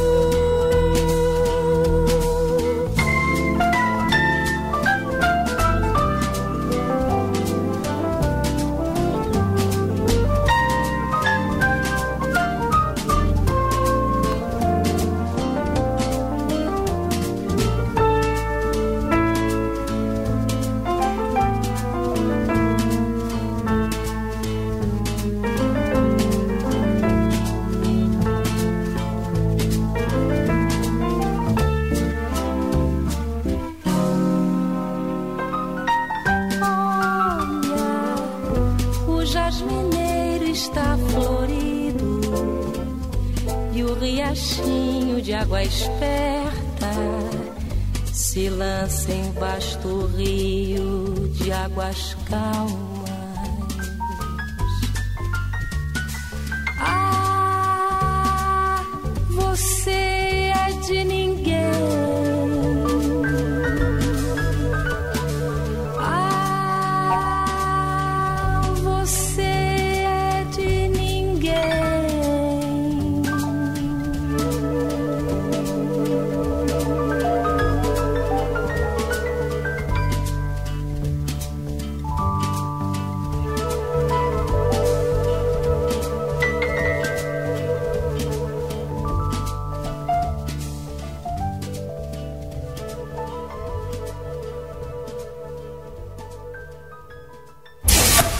Radiofobia Classics.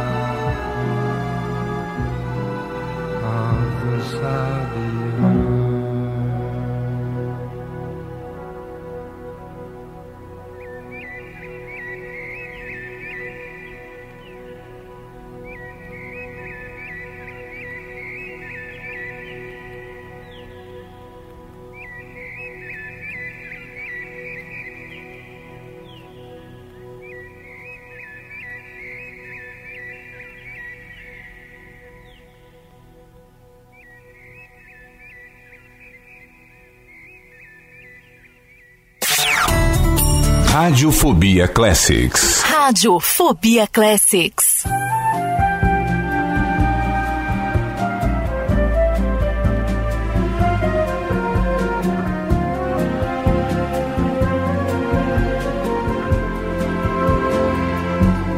Você vai ver, você vai implorar, me pedir pra voltar.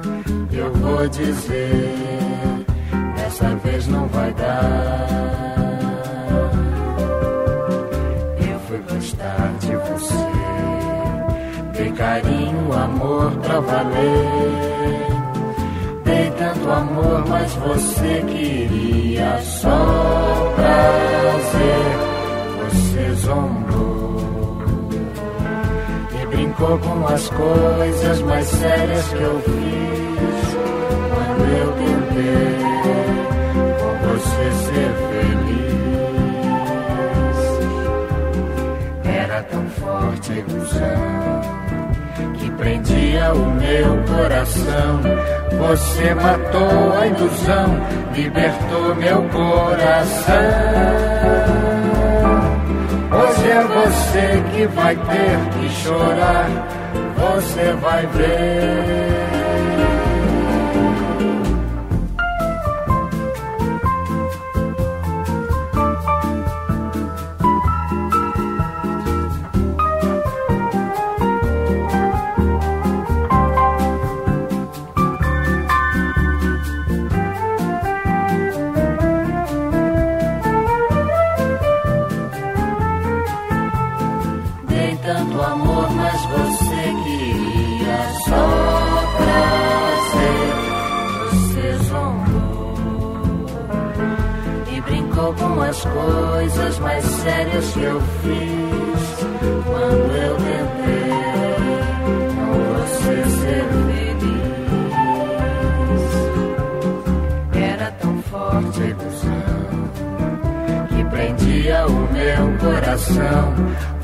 Você matou a ilusão, libertou meu coração.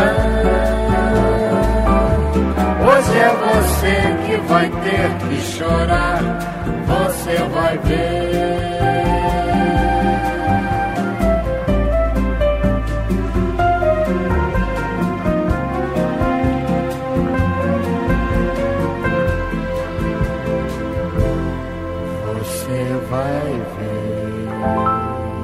Começo da década de 80 foi marcado por homenagens à sua obra e à sua personalidade.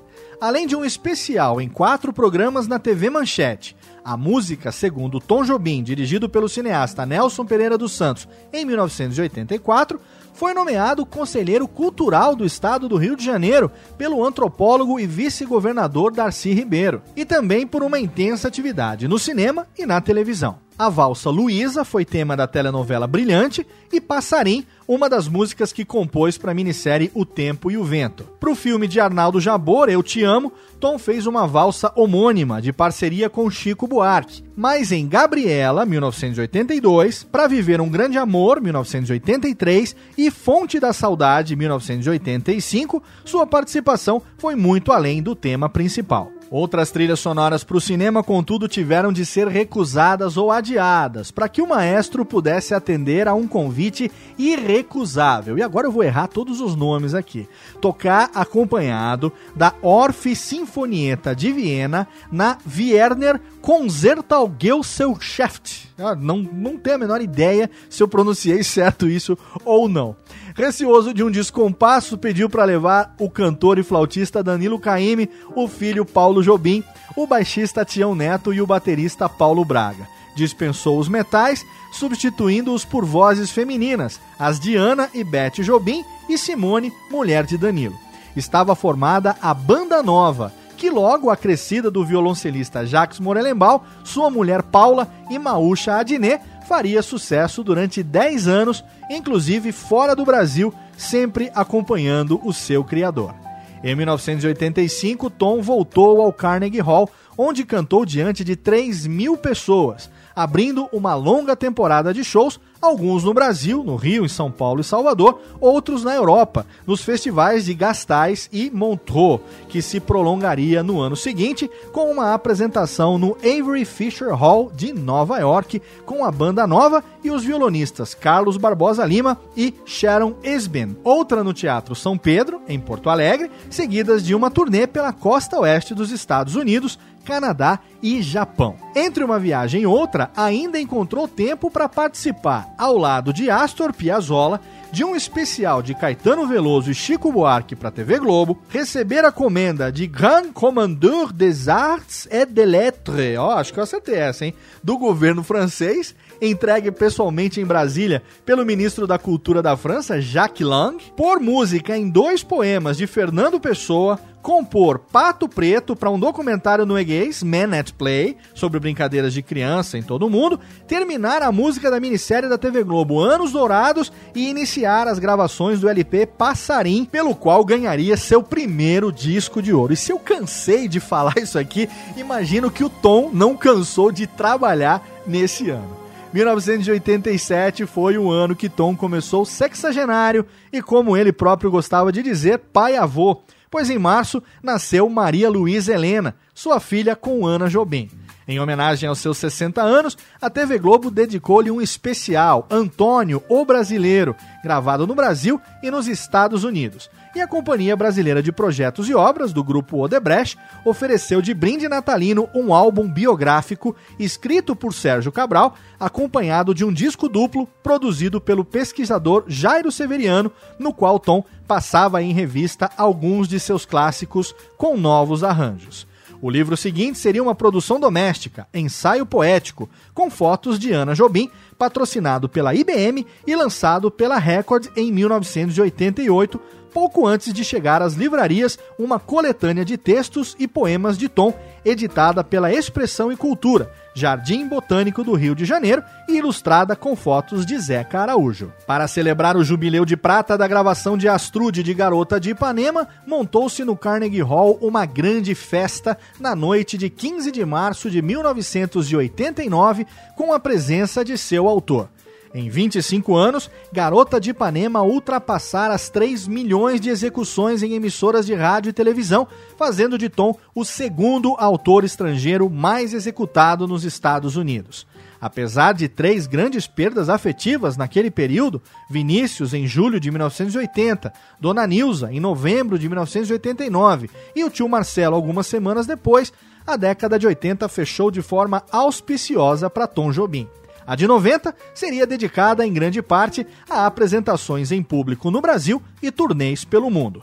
Todos queriam ouvir e ver de perto o Michelangelo da Bossa Nova. E agora a gente vai para o nosso penúltimo bloco de músicas com quatro para dar aquela respirada e se deleitar com essas composições do Tom Jobim. Passarim, Pato Preto, Anos Dourados com Chico Buarque e Luísa, no Radiofobia Classics. Radiofobia Classics. Passarinho que esposar não deu voo, porque o tiro partiu, mas não pegou. Passarinho me conta então. Me diz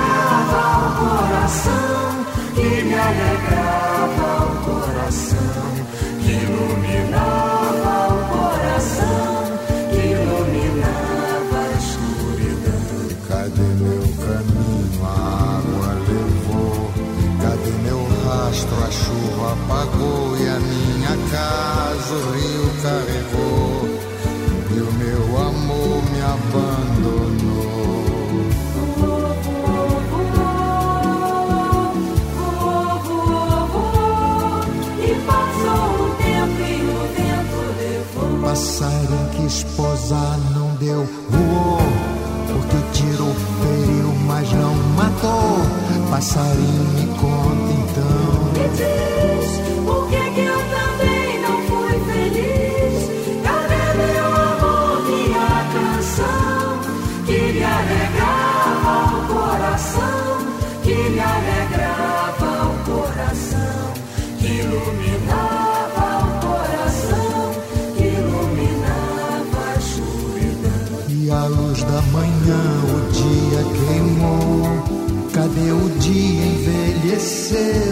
Tarde caiu e o sol morreu e de repente escureceu. E a lua então brilhou, depois sumiu no breu e ficou tão frio que amanheceu. Passarinho que esposar não deu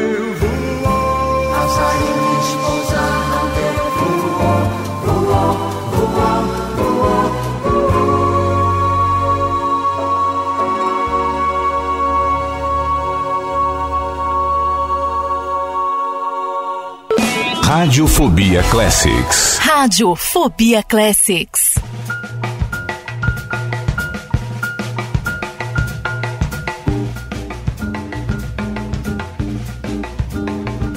O pato preto de asa branca já fez morada no brejão. Isso é sinal que a chuva vem, que vai ter safra no sertão. O pato preto é da floresta, o paturi é do sertão. Minha vida é cardigueira, avoante a ribação. Minha vida é muito triste, esperar na solidão. Se soubesse que era assim, eu juro eu não casava. Eu vou embora pro São Paulo, vou arranjar uma viração. Depois se pego com as crianças, a sanfona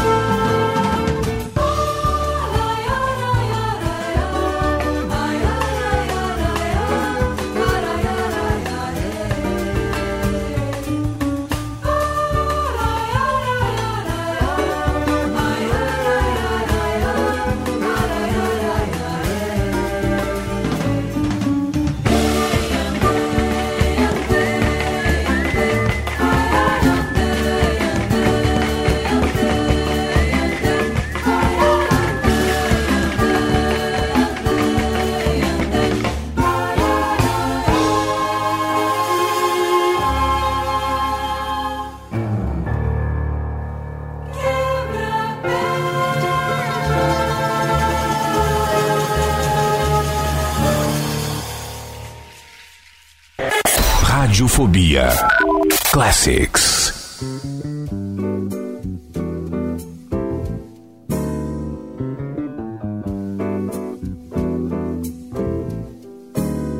Parece que dizes te amo, Maria.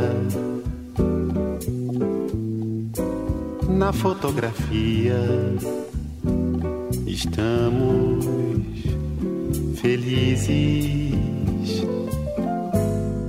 Te ligo afobada e deixo confissões no gravador. Vai ser engraçado se tens um novo amor. Me vejo a teu lado, te amo, lembro. Parece dezembro, de um ano dourado.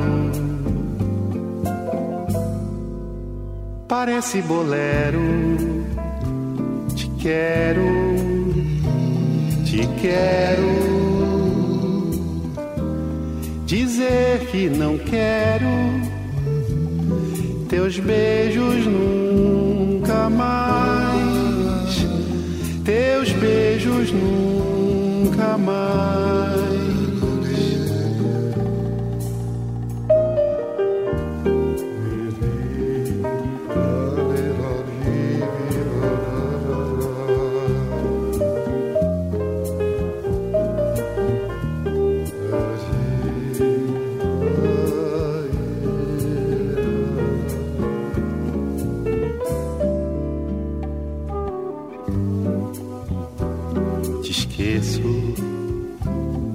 Fato no nosso retrato. Pareço tão linda. Te ligo ofegante e digo confusões no gravador.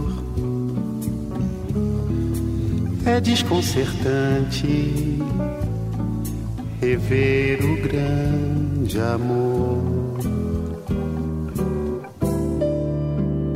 Meus olhos molhados, insanos, dezembros.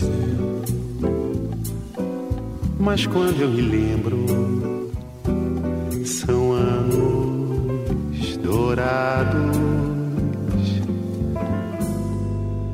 Ainda te quero, bolero, nossos versos são banais.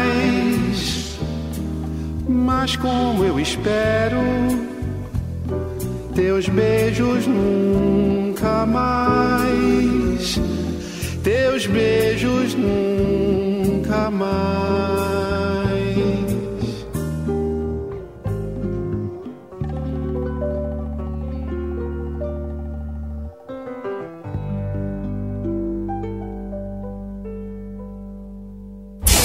Rádio Fobia Classics.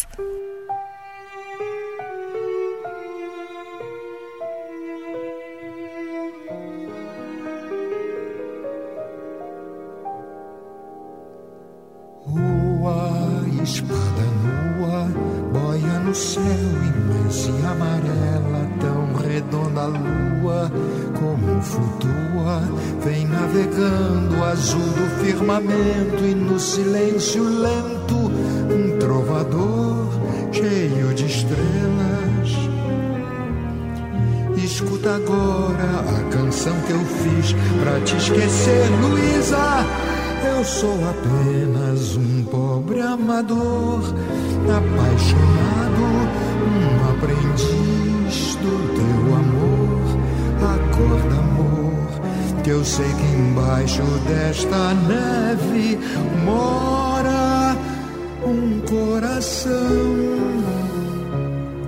Vem cá, Luísa, me dá tua mão. O teu desejo é sempre o meu desejo. Vem, me exorciza, dá-me tua boca.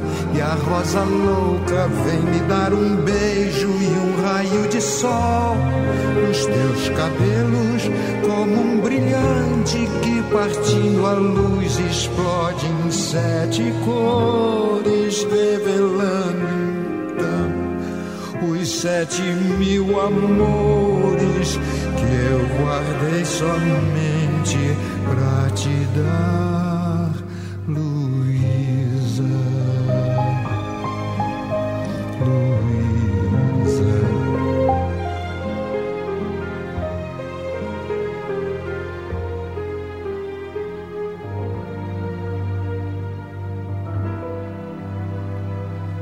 Luísa.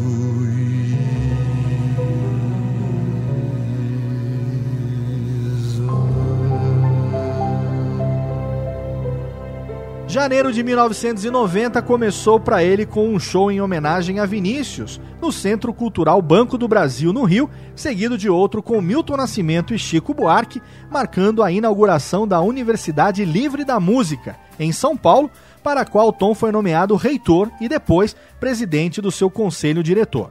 Quando nos primeiros dias de fevereiro lançaram no Brasil o disco Família Jobim, ele já estava de volta a Nova York, onde ficaria quatro meses, só retornando para participar do Festival de Inverno de Campos do Jordão, no interior de São Paulo, e num espetáculo montado por Roberto de Oliveira, no Memorial da América Latina, na capital paulista.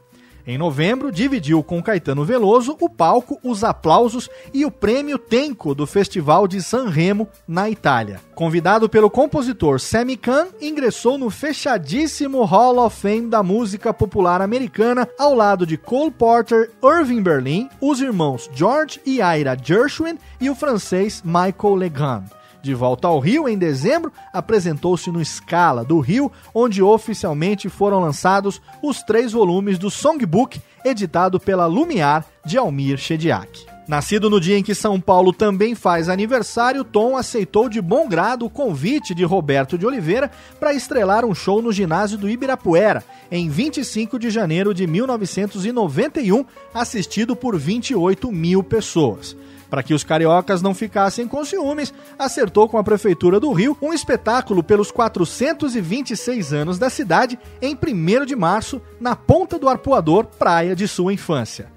Algumas semanas mais tarde, subiria outra vez ao palco do Carnegie Hall para participar de um encontro musical em prol da Fundação Mata Virgem, organização não governamental criada por Sting. No segundo semestre, ao longo do qual compôs o Fox Querida para a telenovela de Gilberto Braga, O Dono do Mundo, Tom só faria shows no Brasil. No Canecão, em junho, no Teatro Guararapes de Recife, em julho, no Rio Centro, com a família Caime, e na quadra da Mangueira, para arrecadar fundos para o próximo desfile carnavalesco da escola. Tom tinha um interesse especial no próximo desfile da Mangueira, afinal de contas, ele era o tema do seu samba enredo, se todos fossem iguais a você. Entusiasmado com a homenagem, retribuiu com um samba, Piano na Mangueira, composto de parceria com Chico Buarque. Novas emoções em público o esperavam nos meses que se seguiram ao desfile no Sambódromo.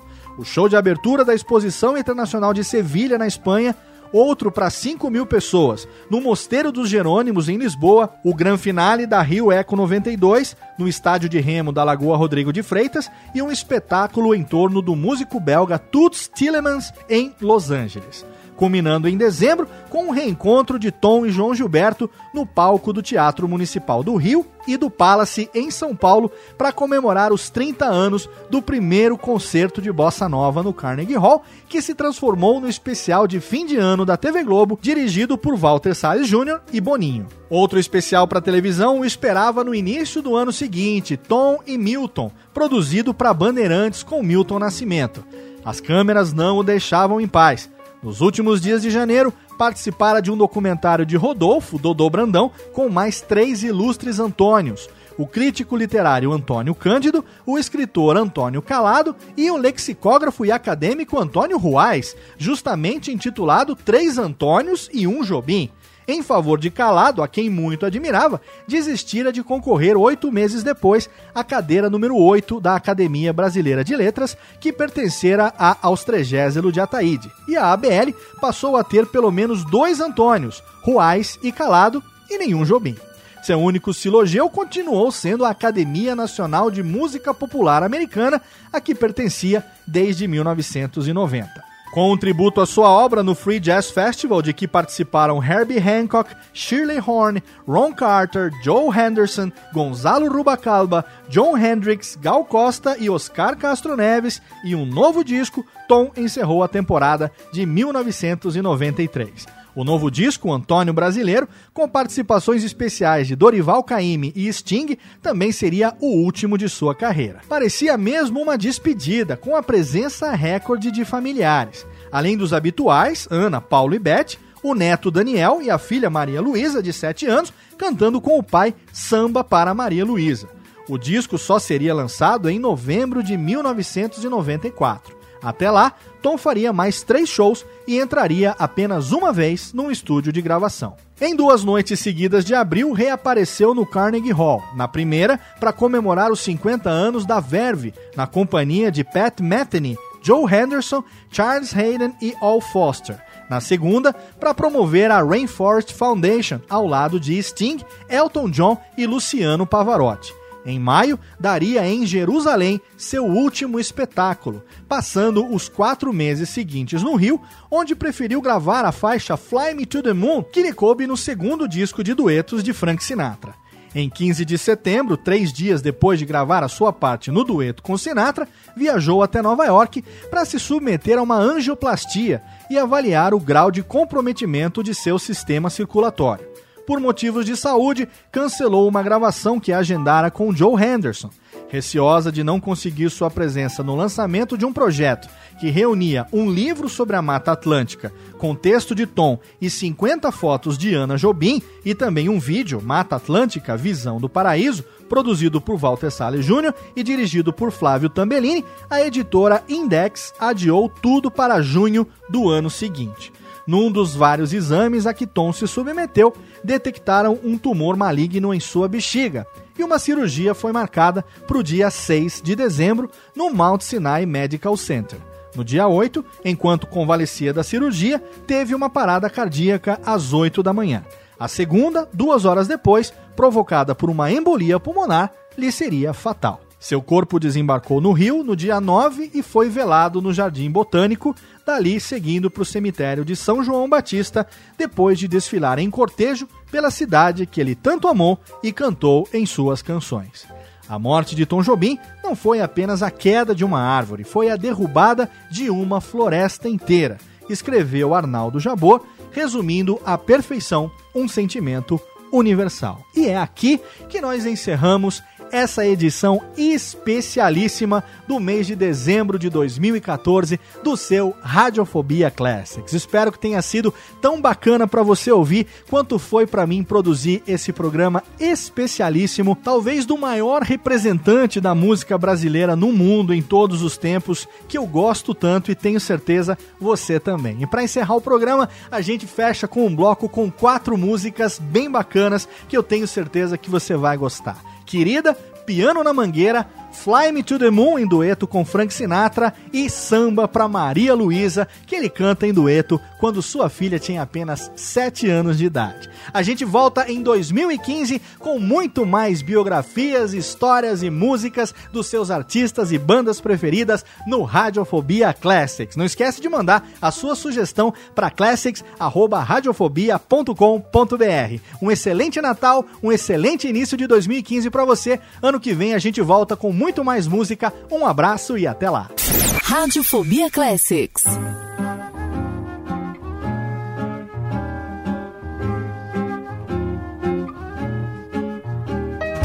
Longa é a tarde, longa é a vida, de tristes flores, longa a ferida, longa é a dor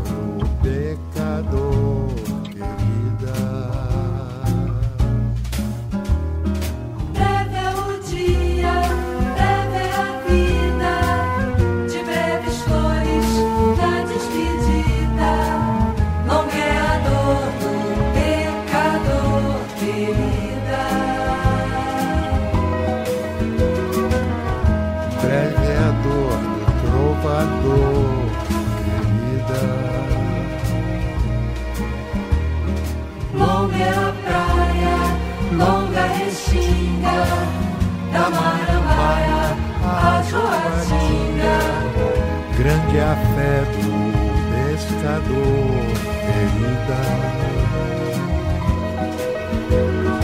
E a longa espera do caçador, perdida. O dia passa e eu nessa lida. Longa é a arte, tão breve a vida. Louco é o desejo do amador querida. Querida, bom é o beijo do amador bandida.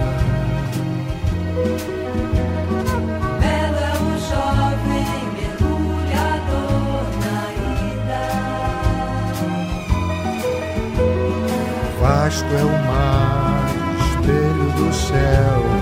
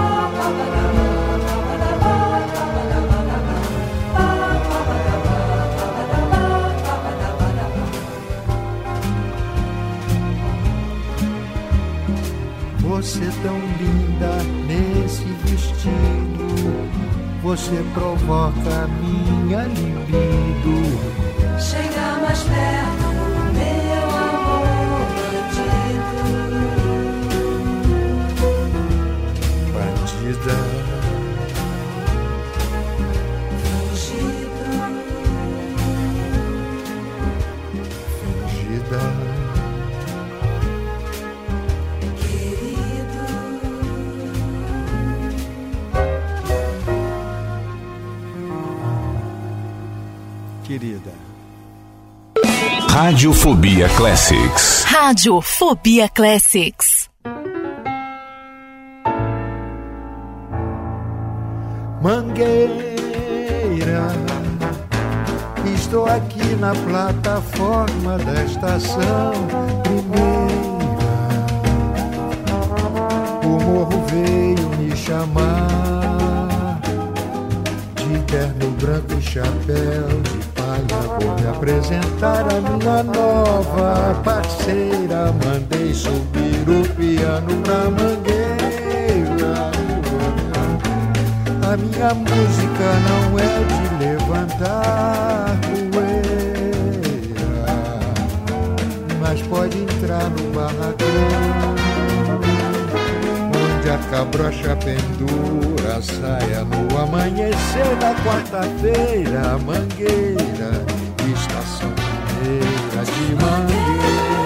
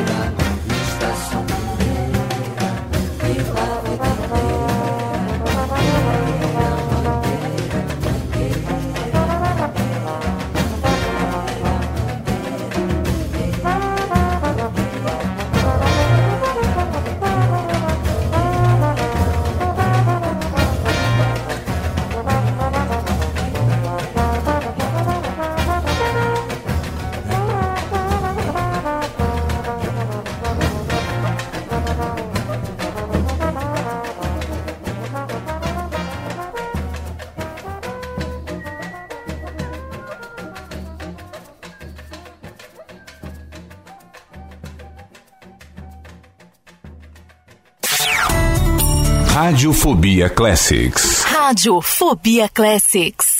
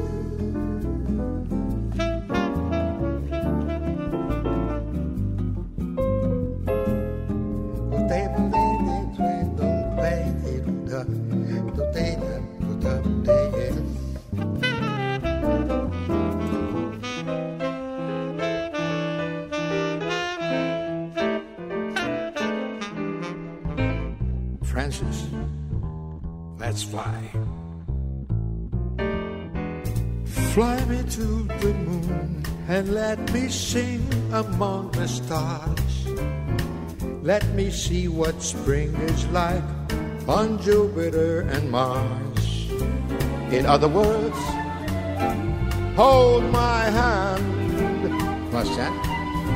In other words, baby, kiss me. Fill my heart with song and let me sing forevermore. You are all I long for, all I worship and adore. In other words, please be true. In other words, I'm in love with you.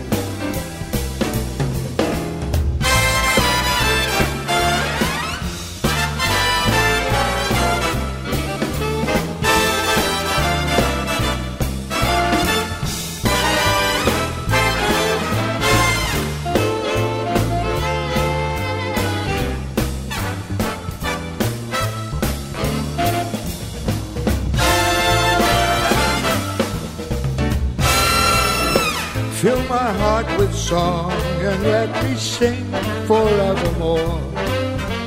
You are all I long for, all I worship and do adore. In other words,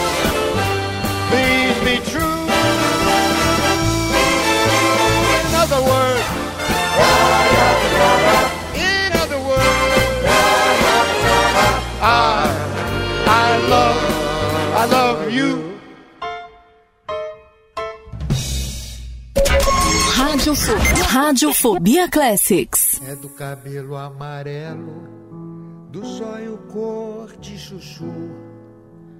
Quando eu virar gente grande, me caso logo com tu. O samba de Maria, Luísa, o samba de Maria, Luísa, o samba de Maria Luísa é bonito pra chuchu. O samba de Maria Luísa é bonito pra chuchu. ela canta e ela dança, menino. Samba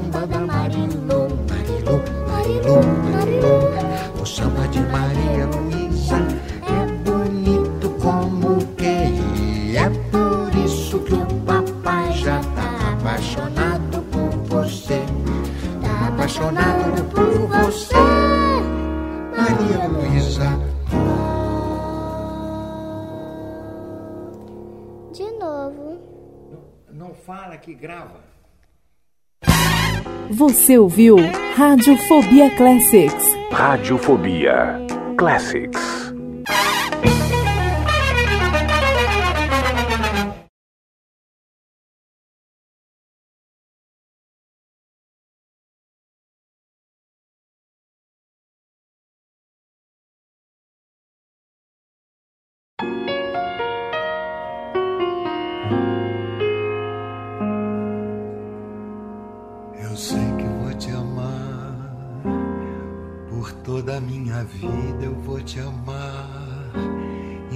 Cada despedida. Eu vou te amar desesperadamente. Eu sei que vou te amar e cada verso meu será pra te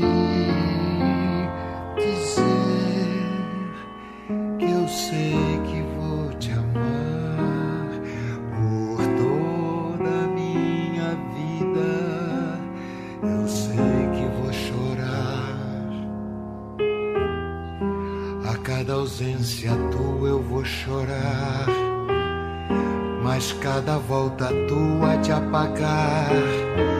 O que essa ausência tua me causou? Eu sei que vou sofrer a eterna desventura de viver, a espera de viver ao lado teu.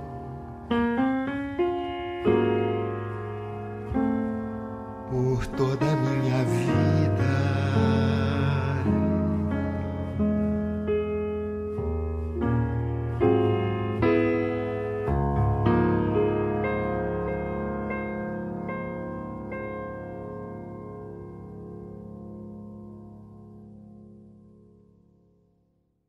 Este podcast foi produzido por Radiofobia, podcast e multimídia.